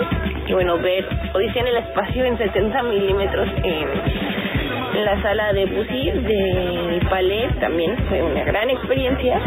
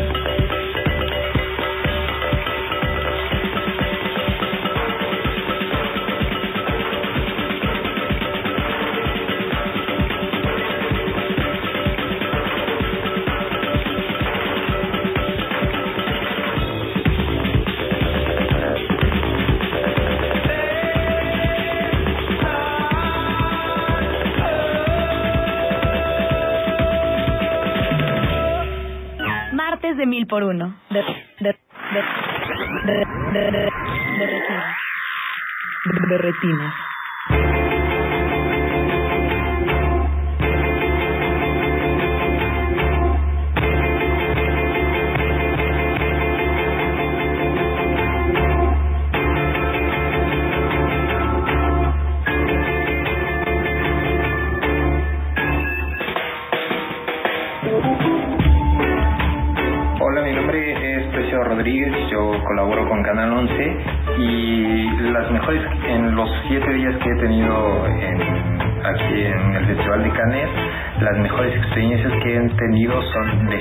Ver la versión restaurada del 2001 Odisea del Espacio eh, que trata de reproducir exactamente las mismas condiciones de la proyección original de 1968.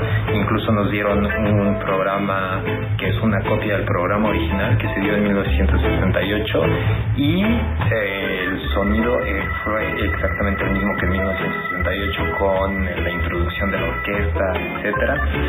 Y aunque la imagen se siente eh, pues como una imagen de una proyección de 70 milímetros que tiene algunas manchitas en la película y todo eso, pues eso ayuda a cierta nostalgia que definitivamente dices, bueno, estoy en un cine gigantesco, en la meca del cine, aprovechando verlo y además presentado por Christopher Nolan que colaboró con la restauración de la película, es un gran, gran, gran privilegio. También tuve el privilegio de ver la presentación de Enamorada por Martin Scorsese, que yo personalmente soy un gran fan, gran, gran fan de Martin Scorsese, y, este, y entonces verlo no nada más como director, sino como cinéfilo y además ver que él aprecia el cine mexicano eh, histórico, pues eso también me llena de orgullo y de cierta melancolía que es padrísimo sentir antes de ver una película y eso aunado a la proyección de la película. También este, otra cosa que, que es padrísima aquí en el Festival de Cannes pues son los encuentros con profesionales. He, pl- he platicado con escritores de países que, que, que ni siquiera que no te esperas encontrarte o bueno he platicado con una escritora de Serbia con una actriz de Australia eh, encuentros definitivamente fascinantes y no es nada más que estén aquí, sino son profesionales que están trabajando, que vienen a hacer sus propuestas y con quienes tener intercambios muy interesantes de las ideas que están generando en este momento. Eh, también el cinema de la plage, eh, eh, ver una película eh, en un ambiente muy romántico, romántico en el sentido de que es pues es una imagen ideal para ver una película sentado en la arena con una pantalla hermosísima y al lado del mar es hermoso eh, y pues una película que es muy disfrutable para un rato de diversión de, de- entretenimiento no la que yo vi este año fue Black Panther Panther, Panther, Panther, Panther, Panther.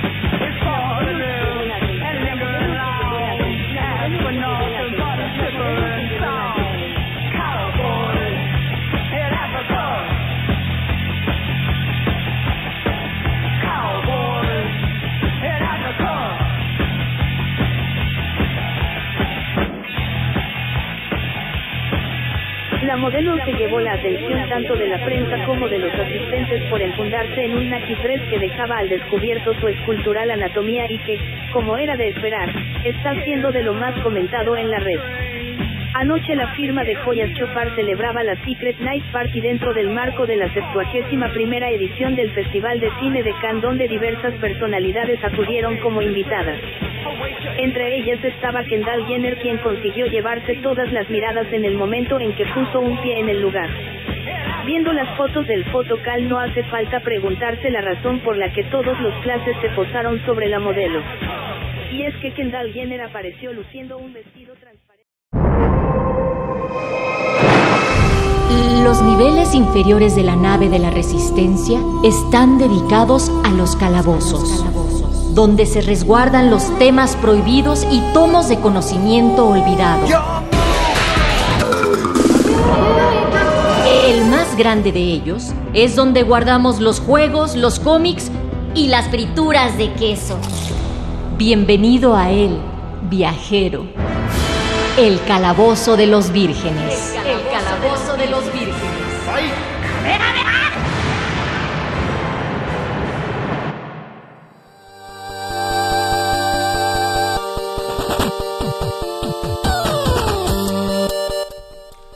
Para la mayoría de nosotros empezó en el Canal 5.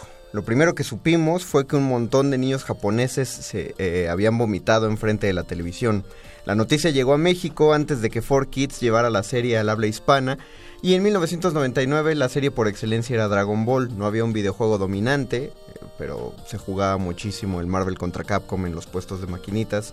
Y el Nintendo 64 pues ya pululaba en los hogares más pudientes porque los eh, aunque el PlayStation era más caro, los juegos eran más baratos porque se podían piratear.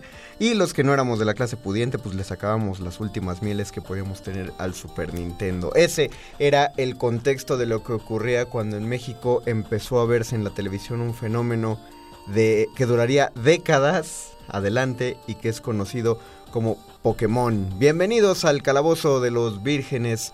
Eh, ustedes habrán notado que cuando bajaban las escaleras en esta ocasión eran escaleras bidimensionales. Sin embargo, ustedes saben que algo bajaron, se ven a ustedes mismos desde arriba en una perspectiva de un extraño plano de RPG. Los saluda su amigo, el, el, el ñoño master del calabozo, el mago conde. Y me acompaña nuestro querido explorador gráfico, Gabo. Qué bueno que estás aquí. ¿Qué tal? ¿Cómo están todos? Bienvenidos. Es, es bueno tenerte aquí y no tenerte aquí porque hay que aclarar a la gente. Está, estamos, pero no estamos. estamos. Exacto, sí. Estamos grabados. Lo que están escuchando es un programa grabado un par de días antes de, de lo que de cuando está siendo transmitido en nuestro horario normal. Aún así, si nos quieren comentar, pues nosotros estamos en Facebook, en el de Resistencia Modulada, estamos en Twitter como arroba Rmodulada y por ahí vamos a contestar la, los comentarios que nos dejen. No lo podemos hacer al aire, pues porque pues, es- hay imposibilidades espaciotemporales que no, no nos dejan hacerlo. Pero justamente es 15 de mayo, es Día del Maestro y hemos elegido hablar del Día del Maestro Pokémon y por eso eh, va- es el tema más... Me parece que de todo, eso ya es mucho decir de este programa, de todos los temas que hemos tratado, este podría ser fácilmente el más ñoño. Puede ser, ¿eh? sí. Y a mi parecer el más chido. De, y eso Pues- que la, la semana pasada fue de Infinity. Definitivamente de los que nos ha acompañado más tiempo en Ah, esta sí. saga ñoña, en esta aventura mística y profunda. En la vida. Exacto. que, que sí. es la vida. ¿no? Sí, no, yo todavía no me considero un maestro Pokémon a pesar de haberle pegado tantos años. Pero yo creo que, o sea, yo, yo creo que es un título que uno se gana a pulso por, por el tiempo de permanencia de haber durado en él, ¿no? Porque hay- había, había incluso un meme en internet que si a los 10 años decías que jugabas Pokémon, era no manches, eres bien chido. De los 16 a los 20, si dices juego Pokémon, es de, ah, eres un maldito ñoño. Exactamente. Y de los 25 a los 30, si juegas Pokémon, es que no manches, qué chido, otra vez. Exacto, sí, tienes que pasar así una... Tienes que sobrevivir. Exacto, ese campo de césped virtual donde lleno de ratatas y pidgeys Puta, para que- llegar al otro lado. que es que espantoso. Vamos a bueno, que espantoso para los que ubican el juego, que es que es horrendo andar por zonas eh, silvestres y, y tener que chutarte todos los Pokémon, pero para los que no lo conocen, pues hay que sería bueno hacerles una introducción, Sí, una- porque la mayoría conocen eh, el- pues La franquicia. la- pues, más bien la, la caricatura, ¿no? Y, y- Sí. y exacto, la franquicia. Ubicamos que se trata de unos, de, de unos monstruillos, unas criaturillas que hablan diciendo su nombre. Pero todo eso es muy separado de la, de la verdadera esencia. ¿Cómo, ¿Cómo definiríamos el juego? Pues yo creo que el juego se basa en la media básica del RPG, del role playing game, estos juegos donde tú decides qué va a ser de tu personaje, tú tienes la libertad de escoger los utensilios que vas a usar, en este caso unos En animales. ese, en ese caso vas a poner a pelear Ya, Hubo un, un pleito con Pita por eso. Sí, se- Se- no, no, Se y- enojaron, querían cancelar todos los juegos. No, tuvo, tuvo muchas polémicas porque de hecho es una Pokémon, es una abreviación de Pocket Monsters. Ah, claro. Entonces eran los monstruos de bolsillo en- y en las escuelas eso pues, resonó en todos los pasillos y los profesores. Y, y deja tú eso, por esas épocas había unos juguetes, me parece que eran de Hasbro, que se llamaban Monsters in My Pocket. Y de hecho, ah, sí, eran de Hasbro y llegaron a México, pero, en, en- pero no con el mismo material y el mismo caché que tenían en, en Estados Unidos, sino que en México llegaron en las cajitas Sonrix. Es verdad. No, ojalá recuerden los chavorrucos de este programa que venían unas cajitas, traían cinco dulces, era- eran muy caras y muy caro, Sí, eran no. cinco pesos. Y no, y los caro. dulces eran dudosos. No, eran, eran ricos los dulces, son ricos. pero traía cada una de esas cajas un sobre de cartas y se llamaban justamente los monstruos de bolsillo. Monsters in My Pocket, de hecho, yo tiene un, un juego de NES. Ah, y, es verdad, y de sí. eso y de eso trata justamente de, de monstruos como de juguete que son muy chiquitos y en el juego de NES tú te haces pequeñito y andas saltando por por tu cuarto por la cocina peleando contra los monstruitos de bolsillo que se, se descontrolaron entonces esa fue otra de, la, de Sí, las- no, justo... de las que pasó Sí, no, eh, tuvo muchos problemas. Yo creo que Pokémon eh, logrando establecer su lugar, sobre todo porque se volvió algo muy adictivo y en muchos formatos, ¿no? Así desde la caricatura, los videojuegos, Los videojuegos, los eh, tazos. Los tazos, qué bueno. O habrá, hay, bueno, ¿tú sabes si hay tazos en otro país? Pues La cultura del tazo. Me, pasa, me ¿no? parece No que, o sea, sí, digo, corríjanme si me equivoco, ahí estamos en las redes, pero me parece que sí ha habido intentos de tazos o como de estas eh, planicies plásticas en coleccionables en otros países, pero tal cual el juego. El juego, o sea, no, ve- no, no, no ves niños este, canadienses No, en una calle haciendo torres de, Sí, ¿no? Pegando dos tazos juntos, haciendo la trampa para que voltearan más fácil. Los, los álbumes de estampas, Exacto. las películas, los, los muñequitos, el juego de cartas. Fue- y que me muero game. por entrarle bien, justo. No, está. Hoy yo- venía pensando en eso. Yo te ayudo Sí. para, porque sí es, es es un gran formato de juego, eh, muy parecido a Magic, como, sí, como justo soy, bueno, un gran fan de Magic y me gusta mucho, sobre todo el arte. Y es algo que siento que comparte mucho lo- el TGC de Pokémon. Pero sí, ándale, de- del arte es de lo, de lo mejor que tiene, pero es, es muy padre como quienes diseñaron el TCG pudieron agarrar la esencia del juego, del videojuego, o sea, el formato de batalla del videojuego y, y el, y- y Sí. adaptarlo a las cartas es como muy parecido. Pero la, la pregunta, pues, pues sigue, sigue pegando, ¿no? ¿Por qué, por qué esto se vuelve tan popular y se vuelve tan, tan famoso, eh, perdura tantos años? Y sobre todo, ¿cómo es que han podido fundar una compañía en la actualidad que forma parte del Producto Interno Bruto de Japón? Sí, no, es una eh, locura. que tiene sus propios aviones en las aerolíneas japonesas, eh, que, que ya es, pues ya es la cultura contemporánea ya, Sí, es ¿no? de lo más común que instalen centros Pokémon en las principales plazas de Japón. ¿Cómo crece algo así? Si eh, conste, yo a mí me encantan estos juegos, pero ¿cómo crece algo así si en esencia es el mismo juego a lo largo de 20 versiones tan distintas? Ahora que hablamos de eso de, de lo tedioso que es empezar Pokémon, porque uf, pues tienes que volver a pagopear tus Pokémon. Si es un juego que yo he jugado tanto, creo que es de los juegos que más he vuelto a jugar en mi vida, definitivamente, y en formatos parecidos y distintos. Con los emuladores ahora es algo divertidísimo, creo que es un muy buen acercamiento a dejar que se vuelva más un juego propio, ¿no? Ya, ya estas personas ya pueden alterar un poco el juego. y- Creo, creo, creo que más bien eso es lo que siempre tuvo de encantador, ¿no? ¿Cuántos, cuántos juegos de, de, de la primera generación de consolas, bueno, segundas, si quitamos la sí. este, tenía- te daban la oportunidad primero de ponerle nombre a tu personaje? O sea, Exacto. Sí, eh, no. Legend of Zelda...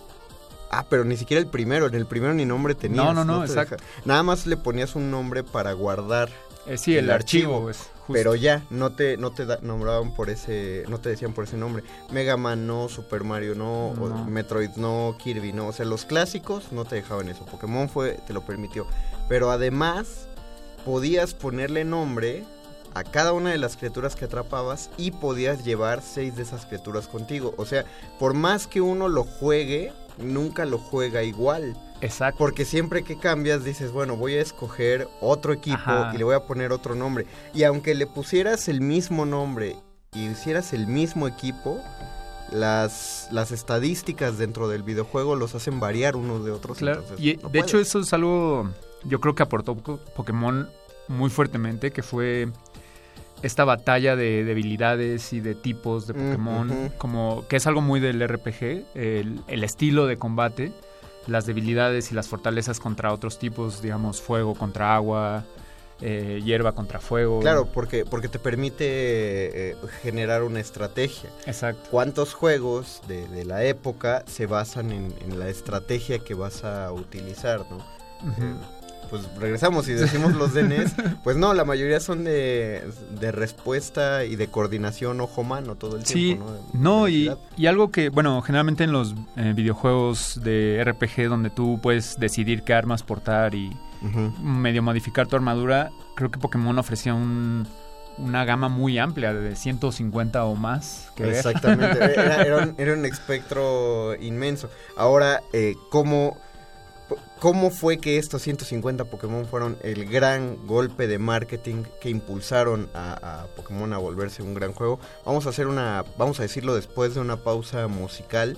Eh, ya saben, en este programa nos encanta poner la música, pues, pues más original, o sea, apegada a los juegos. Y creo que estaría padre escuchar.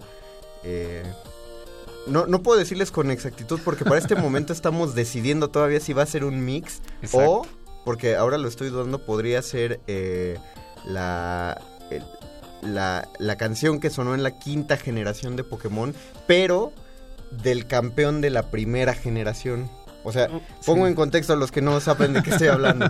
El último, el final boss del primer juego vuelve a salir en un juego 15 años después y utilizan la misma partitura, pero la, la, La hicieron mejor, la poco, modifican y se vuelve mucho más potente. Entonces, pues vamos a escuchar el tema de Blue, que así se llama originalmente porque Blue debería ser tu, tu contrincante, sin importar el juego en el que estás. Y regresamos, estamos en este programa grabado, no estamos aquí, somos fantasmas del espectro radiofónico, en este programa grabado del Calabozo de los Vírgenes. El calabozo de los vírgenes.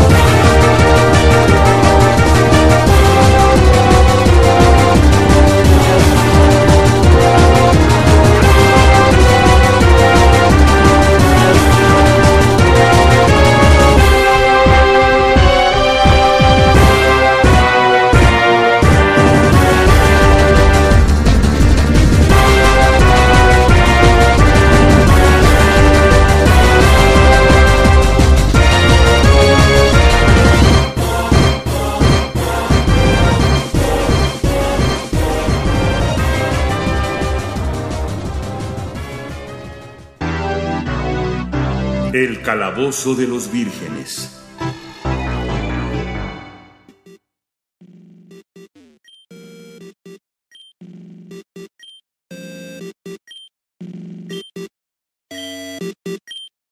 Esto fue el tema de Blue del juego de la primera generación de Pokémon, pero probablemente escucharon la versión modificada ya por ahí de la quinta, sexta generación. Estamos su Union Master, el Mago Conde y Gabo Pérez aquí con... ¿Qué tal?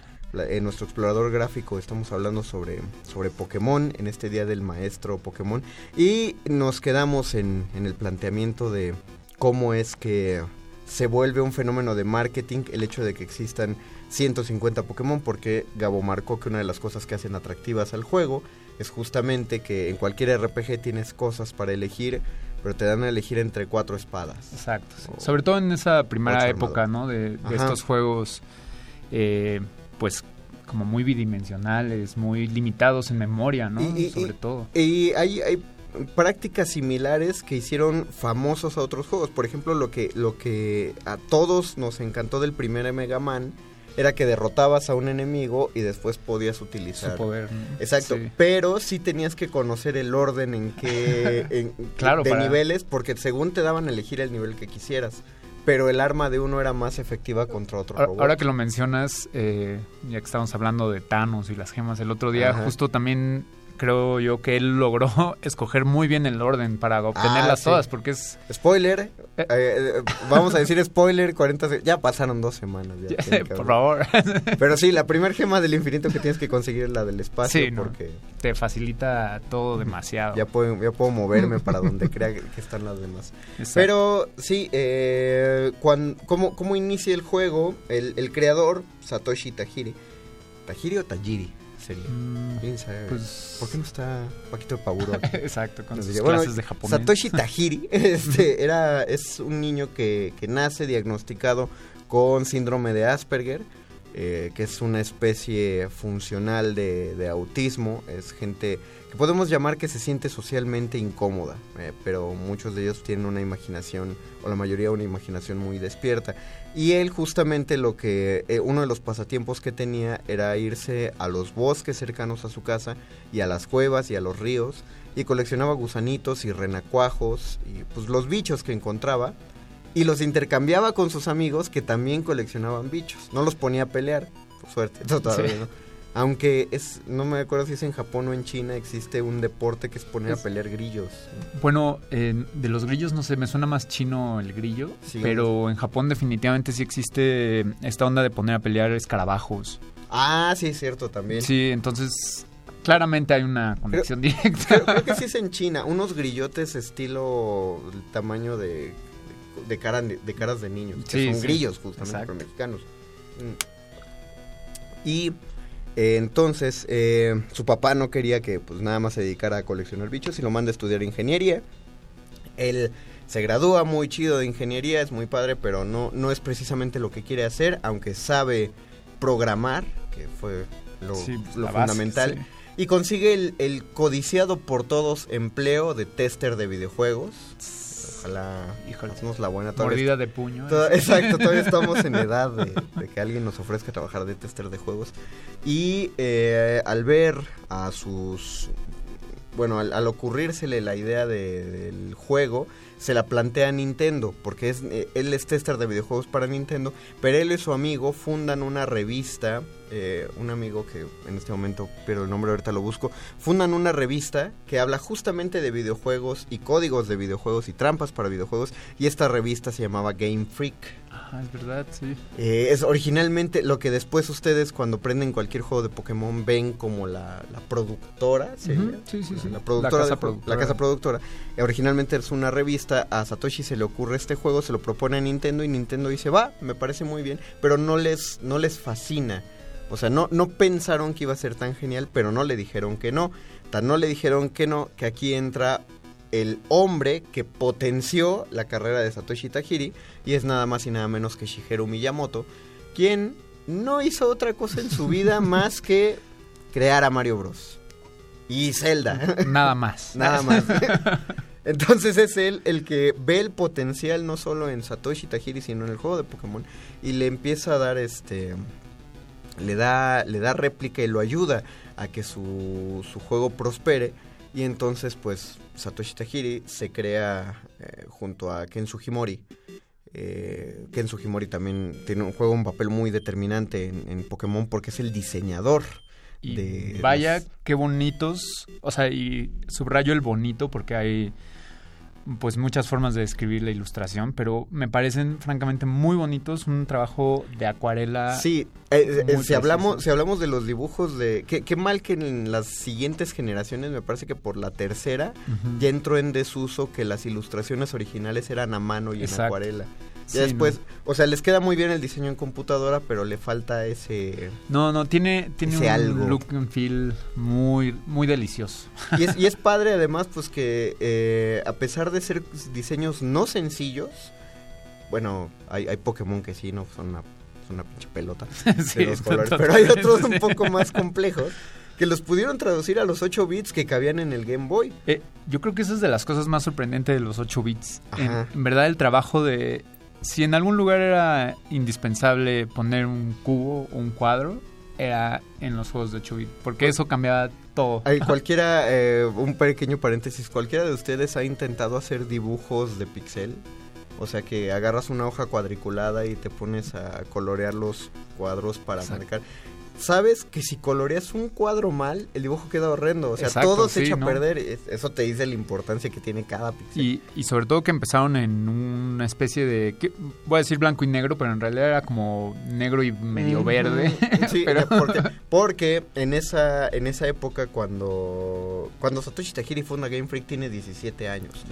Cuando propone Pokémon tiene 17, 18 años. O sea, esto, esto esto es una persona con Asperger. Pero el desarrollo de Pokémon le tomó 6 años. No, no fue, no fue una película de Marvel. O sea, tomó mucho tiempo.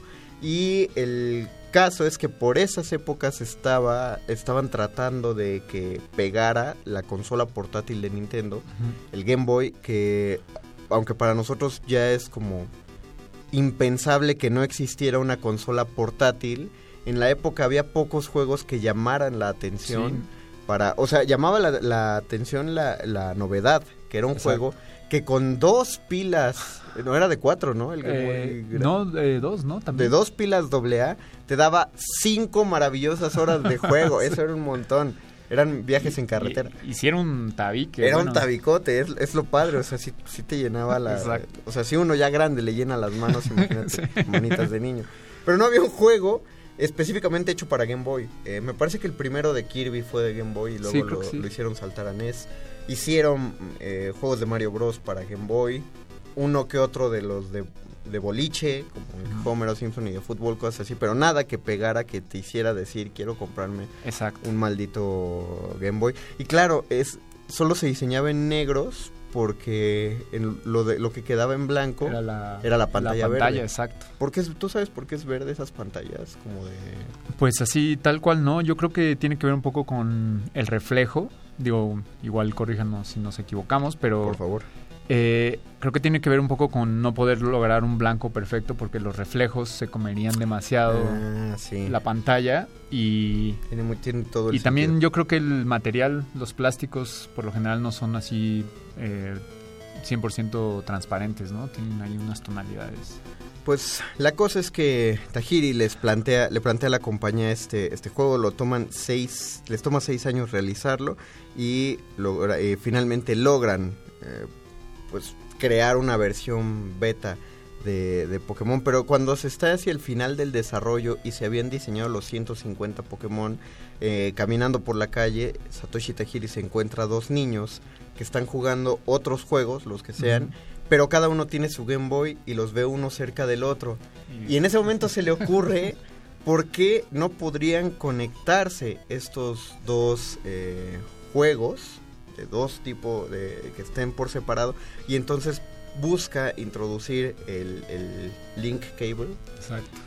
Sería el cable conecta en, en español, el Sí. cable conexión y, y decir, pero ¿cómo, cómo puedo hacer que los, los niños necesiten conectar su Game Boy al de los otros? Primero, por el formato batalla. Claro. Si tienes tu cuate que entrena a sus Pokémon y tú dices que eres mejor que él, ¿cómo pueden ponerse al tiro los dos? Exacto. Permitámosles que desde consolas separadas peleen. Ahorita, diciéndolo en este momento ya suena como, como nada. Exacto. ¿no? Porque ya ya podemos mandar audios. este, Aunque me sorprende que, y entiendo por qué, o sea, lo he investigado, pero que Pokémon Go, algo tan moderno, Ajá, no, no tenga... todavía no. Y no tiene batallas no sabes el coraje que me da. No, y es feo. Yo, Sí, yo la verdad lo desinstalé por eso, porque dije no. Yo lo desinstalado y reinstalado como cinco veces. Bueno, la, la, la- verdad la principal razón fue porque mi celular, mi Samsung, se calentaba horrendamente. No, no, y, Y no funcionaba y el chido. consumo de datos móviles. Ajá, sí, fue, el- fue el mes más caro de mi,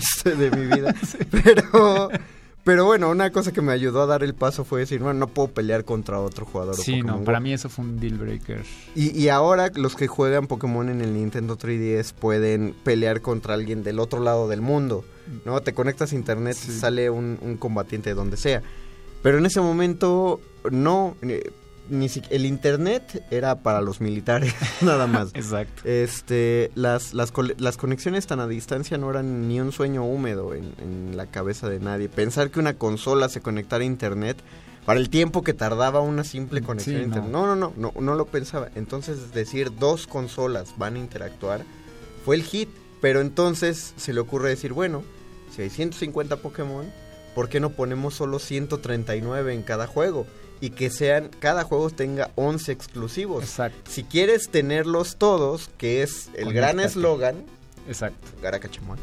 Garacachemol. Este, sí, si quieres tenerlos todos, ni modo, vas a tener que conectarte con otro cuate que lo juegue y te los va a tener que pasar. Que creo que eso se replica casi directamente con los tazos, o volviéndolos a mencionar. sí, exactamente. Digo, claramente te podrías comprar, bueno, no tan claramente, pero si le neceabas, podías comprarte las papitas infinitas hasta que Sí, te salieran pero todos. pues por eso me sale, por eso tengo los triglicéridos al triple vez. Sí, por, ¿no?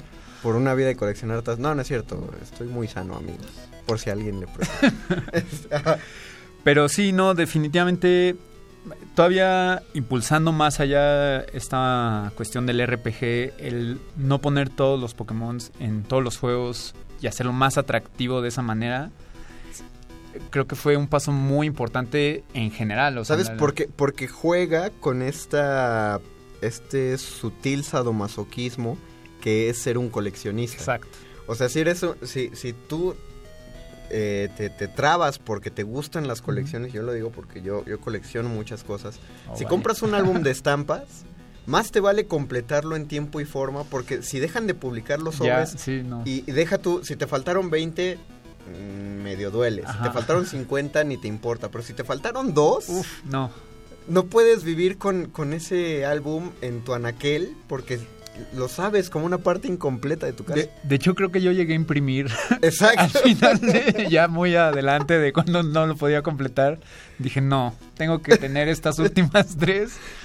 Entonces, es, es eso, es ese mismo sadismo. Si tienes el juego y atrapas todos los que... Porque ni siquiera te permite atrapar 139 cada juego. Sí, no. Porque de hecho, eh, si tienes un Eevee que evoluciona en tres diferentes, solo puedes evolucionarlo una vez. Exacto. En, en, en realidad solo puedes tener 134. Sí. Al contrario a lo que dice la caja. Entonces, eh, el hecho de que veas tu, tu Pokédex incompleto, pues te, te Y- torcía y... No, y to- todavía llegaron más lejos haciendo esta onda de aparear Pokémon y Ah, claro. jugar con las estadísticas de cada...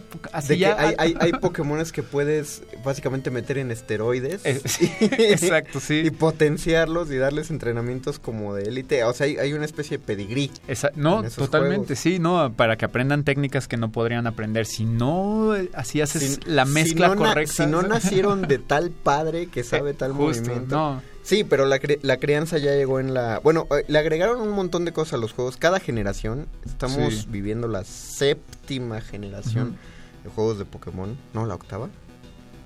No, la séptima. No, la séptima. La ¿no? séptima Sí. generación de juegos de... Perdón, perdón. De- ahí se viene. Pero, amigos, son más de 800 Pokémon. Es, es- sí me... Ya, y los, los tengo todos y... Los pero- vamos a nombrar todos. los vamos Ay, a- Sí, ahorita, ahorita, ahorita me los echo, pero al hilo. El Pokérap.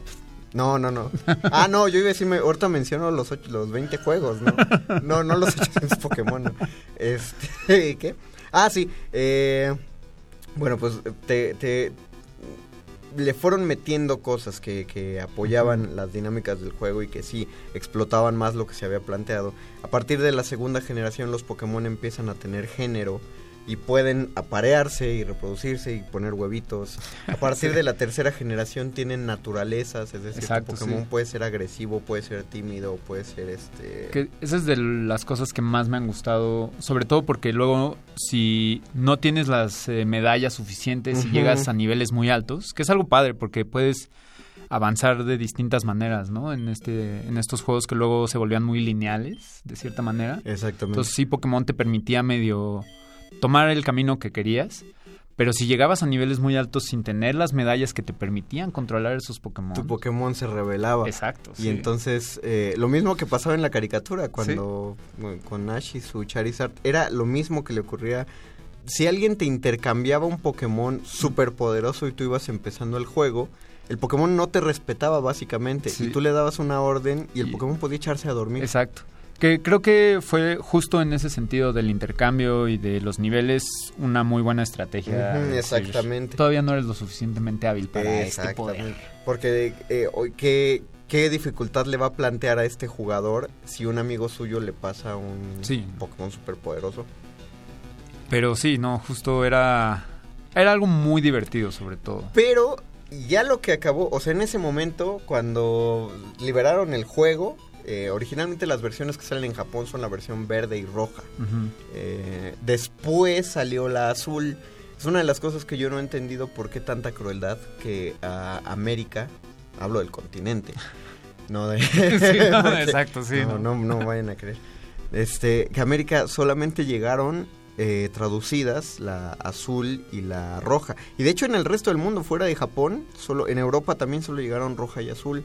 Ya después el repensamiento del juego cuando sacaron la versión amarilla, la edición especial de Pikachu de esta primera generación. Pero esos dos es, es raro que yo creo que qui- quisieron quedarse con algo específicamente para Japón y por eso Eh, eso, de hecho, eso lo hacen bastante, ¿no? O sea, creo que... Malditos. Japón... Bueno, la verdad, yo, yo he llegado a varias conclusiones con eso porque sí siempre quieres así lo que no puedes tener, ¿no? Es como Exactamente. la básica, pero... la base del, del coleccionista. Exacto. Pero creo que sí se esmeran mucho en ofrecerles a la cultura que los impulsó mucho un pequeño extra. O sea, algo algo más para ellos mismos. ¿no? Exacto.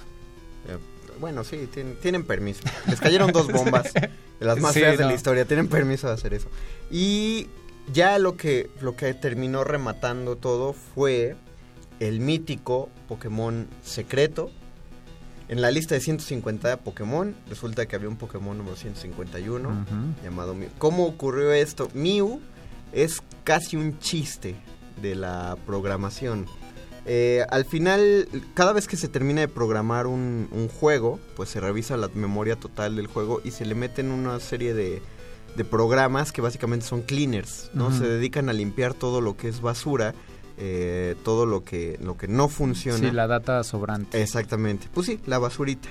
Después de limpiar ya la versión final del juego, se les ocurrió que les quedaba libre un espacio de 300 bytes. O sea, ahorita ya no es nada. No, no. Pero en ese momento 300 bytes era suficiente espacio para meter los datos de otro Pokémon. No era suficientemente suficiente espacio para que ese Pokémon apareciera en cierta área del mapa. Exacto. Para ponerlo, para que apareciera con, con tal evento. Sí, no. O sea, no, no era suficiente para que, que fluyera de manera natural en el juego, pero sí el suficiente para que el juego supiera qué hacer con esos datos. Pero eso no, habría pasado muy de noche. Los programadores dijeron, está cotorro, Eva. Hubiera pasado muy de noche de no ser porque hubo algunos cartuchos que fallaron. Tuvieron glitches Sí. en los que el Pokémon 151 Mew aparecía de la nada. Y no fue completamente desconocido porque si leemos la... Hay, hay un punto de los juegos de la primera generación que son las Islas Canela, bueno, Cinnabar Island, ¿no?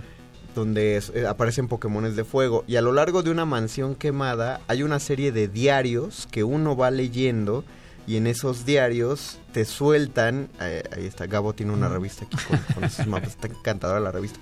Y esos diarios te dan información de que quisieron, de que construyeron un Pokémon clonado. Exacto. A partir de Mew crean a Mewtwo, Mew 2. Pero nunca te nunca ves aparecer en el Pokédex a Mew. Y era ese Pokémon de 300 bytes adicionales. Algunos les apareció, otros dijeron, oye, ¿por qué en mi cartucho no se aparece? Y ¡ah! se Sí, hizo el no. boca a boca y explotó.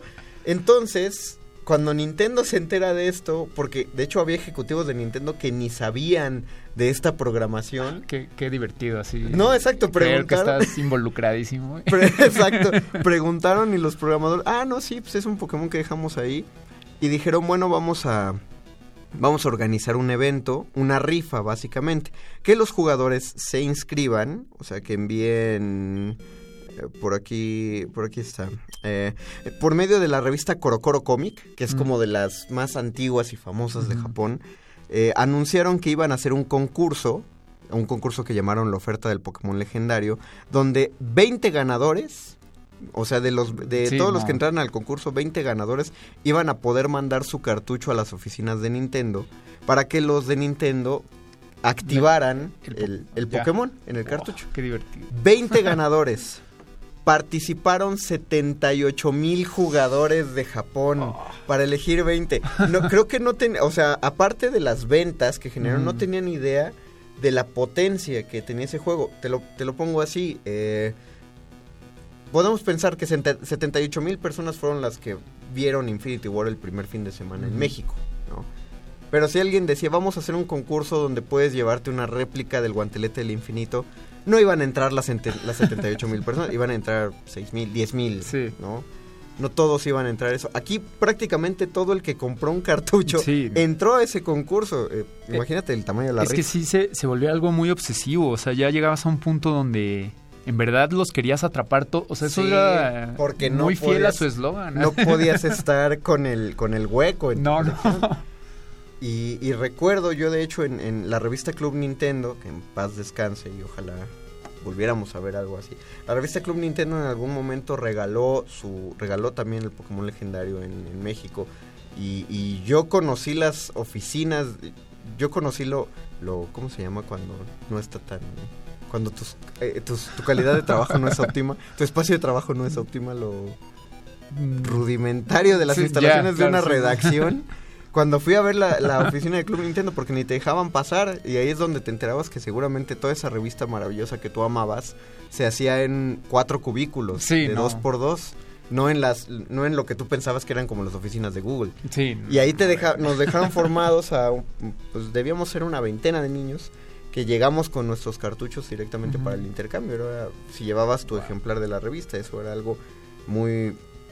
Eso era lo más que llegábamos a los eventos de Nintendo Sí, en no. México. No, de hecho, Club Nintendo, yo creo que sobre todo a Pokémon, o sea, a muchos juegos los impulsó y impulsó mucho la comunidad del videogame, pero a Pokémon es que tiene tanto que ofrecer, sobre todo también en papel, por las estadísticas, por toda esta información que existe detrás. Por- cua- claro, y lo padre es que existe y lo puedes consultar, pero no lo necesitas, ¿no? Eh, o sea, es, tampoco es como para, para, para espantar. Es un juego de rol en toda la esencia de la palabra. Cualquiera que no haya jugado, pero ojalá le hayamos despertado un gusanillo por ahí, busque un emulador y, y, pues dense dos horitas. Y con dos horitas...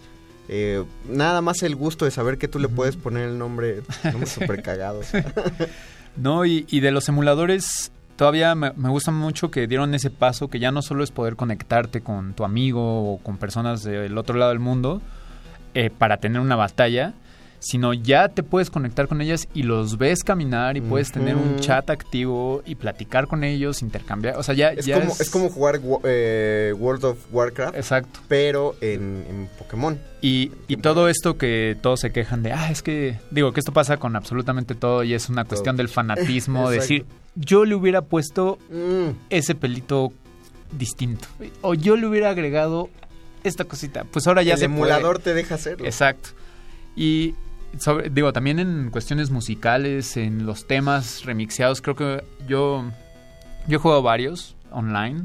Yo me he metido a buscar mucho porque sí me interesa, me, me gusta mucho esa zambullida de las personas que en verdad se apropian de un juego y hacen su propia versión y se lo comparten al mundo, pues ya sea gratuitamente o no, pero creo que es un trabajo de mucho respeto hacia la marca. Yo no lo veo como una piratería ni como nada así necesariamente, sino es como un homenaje. No porque, no porque no están... pla- pensé, plagio sería si tomas la misma esencia del juego y le cambias el nombre, ¿no? Y le cambias Sí, todo y creas sí. como Digimon, como, me- como Medabots. O sea, la- el ta- marcaron tanto la pausa eh, Pokémon que hay un, una veintena de juegos que se hicieron a partir de él. Sí, no.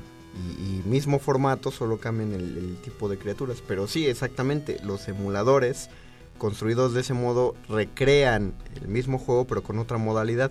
Hay un, una anécdota del internet que sonó mucho por ahí de 2012 me parece, que es que un solo juego de Pokémon de la primera generación lo pusieron para que lo jugaran al mismo tiempo todo el internet. Entonces, había medio millón de personas diciéndole al monito ve a la derecha y medio millón diciéndole ve a la izquierda. Wow. Sí. Y lo jugaban al mismo tiempo y lo sorprendente es que acabaron el juego. Ahora. O sea, la, la colectividad caótica, eh, funcionando 24 horas al día, lograron terminar el juego. Lo que hay ahorita, también, que pueden encontrar en internet, es un pez beta jugando Pokémon. Porque el programador puso, pu- puso una cámara frente a la, a la pecera de su pececito beta y a las zonas de la pecera les puso los botones de arriba, abajo, izquierda, derecha, el A y el B. Entonces, cuando el pececito beta entra a una Ajá. zona, pues el muñeco se mueve hacia esa zona. Y el pececito beta ya va por su tercera medalla. Órale. Parece, o sea, no, Sí, es, sí. es- es el azar puesto a prueba. Sí, en- totalmente. En, en su máxima expresión. Eh, changos, y queríamos poner todos los temas de campeones, pero creo que ya hasta se nos va a acabar el tiempo del, del programa.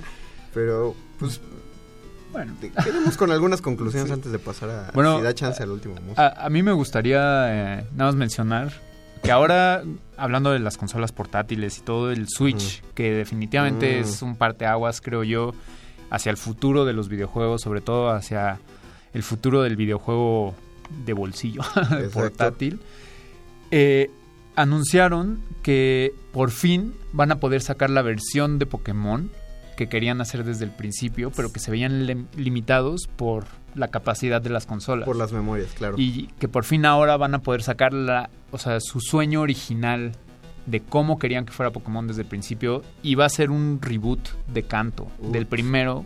Canto, parece- Canto es la primera región en Exacto. la que juegas en Pokémon. que me parece algo muy bien, o sea, qué bueno. Qué, qué, qué qué simpático. Yo le estaba pensando la otra vez que estaba jugando la, la Ultrasol, que es de Ujú. la- los, el último juego que, bueno, los últimos que salieron fueron Ultrasol y Ultraluna. Eh, yo empecé pues, a jugar la primera generación, ahí del 96, Ujú. 90 y- no, yo lo jugué hasta el 2000, pero eh, salieron en el Eh, sí. 96 y en México llegaron por ahí del 99, 2000. Yo lo jugué hasta el 2000 y básicamente cuando me dieron a escoger entre mis papás, solo podía tener una y me dijeron entre PlayStation o Nintendo 64. Yo escogí el Nintendo 64 porque estaba Pokémon Stadium y te ofrecía la gran oportunidad de conectar tu cartucho de Game Boy al 64 y ver a tus Pokémon en tercera dimensión. Bueno, o sea, qué, qué ganas de involucrar. Exactamente, eso, eso, eso era pues el, el gran golpe y la gran innovación por ahí del 2002, do- 2000, 2002. Eh, y jugando el Ultrasol, eh, recuerdo que cuando jugábamos Pokémon Stadium pensábamos, qué padre se ven las batallas en tercera dimensión. Ojalá si fuera todo el juego, que vas por los mapas y te mueves y encuentras a los Pokémon salvajes así y tal. Y jugando el Ultrasol y el Ultraluna me di cuenta que eso es, porque hasta Sí. las animaciones de los Pokémon son las mismas. Eh, ya llegaron a ese punto, pero sí eh, sigue siendo pantalla portátil Claro. pequeñita. Lo que lo que está haciendo el Nintendo Switch que es unir este, eh, haciendo un híbrido de la consola de casa y la consola portátil es crear no solo el juego de Pokémon que ellos querían hacer, sino el que el que todos queríamos ver. Creo, digo, y, y te pregunto a ti cuál es el tuyo también, pero creo que de mis juegos favoritos de Pokémon, o sea, definitivamente el primero es el primero, o Sí, sea, el lo primero que más- sí. lugar, ajá. Pero para mí, uno que horas de diversión, que incluso mandé mis récords a, a Club Nintendo, Wow. fue Pokémon Snap. Uy, Fotografía, sí. Pokémon. Sí. Y eso, no sé, es algo me, tan simple. me parece, me parece sí un, un gran, gran juego. Nada más me entra un poco el desasosiego de que es muy corto. A mi Sí, gusto, a mi gusto no, es- definitivamente. Bueno, tiene que ser corto. No, podría ser más extenso porque solo salen en total cuántos 40 Pokémon. Creo que sí. Hay muchos escondidos, o sea, como sí, de es lo padre. Y hay, y hay este, fallas geológicas en los Exacto, mapas sí. que tienen formas de Pokémon y tienes que descubrir En esas el fotos. ángulo, viendo las piedras para ver Ajá, al cra- tiene- o sí. tienes que despertar a un Pokémon de cierta manera para que tome Creo, esa creo que eso era lo que me divertía más que nada, más que tomar las fotos en sí. Encontrar... Eh, tener que hacer estas cositas muy timeadas para que saliera el Magikarp y cayera la cascada y saliera Uy, el Gara. o sea, Gara. Sí, sí, porque tenías que pegarle para que saliera volando Exacto. hasta el otro lado. Sí, no, Pokémon Snap sí es un gran, gran juego, pero yo me he descubierto jugando por mucho tiempo y con, con subado regocijo el Trading Card Game de Game Boy Color. Oh, ya. Y está basado en los Pokémon de la primera generación nada más. Porque el Trading Card Game de la segunda generación solo salió en Japón. Y Ya. ese no lo he podido jugar. Pero ese, ese es muy buen juego y te enseña muy bien cómo funciona el juego de cartas de la vida Ah, real. pues ahora que quiero aprender me lo voy a... No, y está padre. Si alguien por ahí tiene Nintendo 3DS, está para descargar como en 30 pesos en la tienda oficial de Nintendo. Bien. Y si no, pues obviamente está en internet. Sí, no, ya. Y la pueden De- descargar. desde su celular en donde están sentados probablemente pueden llegar ahí. Lo he buscado y, y no hay uno. Pero sí, o sea, lo padre es eso, que fuera de los juegos núcleo, hay un montón de otros juegos Sí, que son igual de buenos. definitivamente es una franquicia que se ha logrado expandir tanto como la cantidad de Pokémon que han estado sacando. Que es, es muy chistoso como, ah, son solo 150 y después, ah, no, cada vez Son encontramos más. 250. ah, no, son 370. Creo que en algún momento lo intentaron justificar con que no habían encontrado unos en la luna, algo así que... En la, en la última, en la última generación, las últimas generaciones ya te lo, te lo medio justifican. Eh, a partir de la quinta generación, el mapa donde juegas tiene cierto parecido con Nueva York.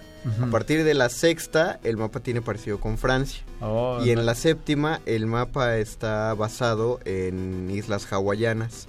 Y ahí lo que te explican es justamente que como las regiones están se- alejadas, No llegan. es natural que como la fauna de cualquier país, que se Bien. encuentren Pokémones distintos. Bien ahí, sí. Sí, ¿no? pues, fue, pero la justificación llegó como 15 años tarde. Exacto, Entonces, No, es que el mundo no era todo el mundo que pensábamos. y nadie nos había mandado cartas o Exacto. fotografías de otro, otro lado del mundo Exacto. diciéndonos que había otros. Pero bueno, hay muchas más cosas que queremos decir, pero ya lo haremos para una emisión en vivo y para esa emisión en vivo vamos a aventarnos unos duelos Pokémon en el Nintendo 64. Muy bien. O en el Muy, Switch. muy bien. Digo, en el, en el Wii.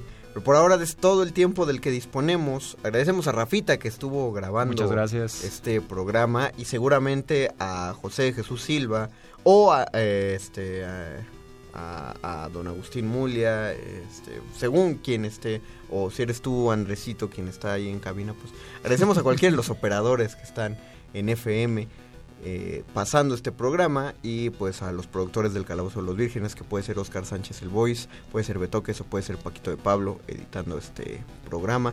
Nosotros nos despedimos. Si hay tiempo, pues va a sonar otro, otro tema de, de campeón, el de, el de Cintia, me parece adecuado, que es la de la, la líder de la cuarta generación. Si no hay tiempo, pues ni modo, nos escuchamos el próximo sí. martes con más ñoñerías. Se despiden de ustedes. Gabriel Pérez, saludos a todos los maestros allá afuera, por cierto. Allá- Ahí pónganos sus retos, por Sí, cierto, exacto, rétenos sí. por Facebook a ver qué onda. Y se despide el Ñoño Master, el Mago Conde, muchas gracias a todos. Esto fue el Calabozo de los Vírgenes y Resistencia Modulada. Hasta mañana. El Calabozo de los Vírgenes.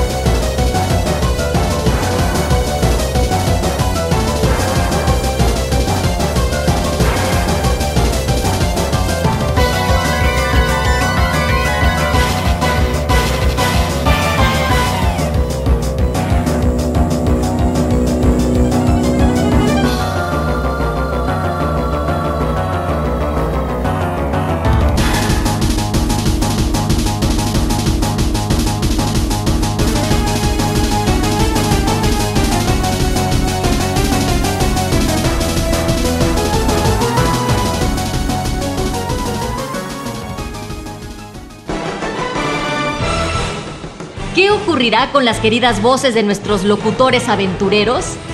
Averígüenlo en la próxima emisión de El Calabozo de los Vírgenes. El Calabozo de los Vírgenes. You lose.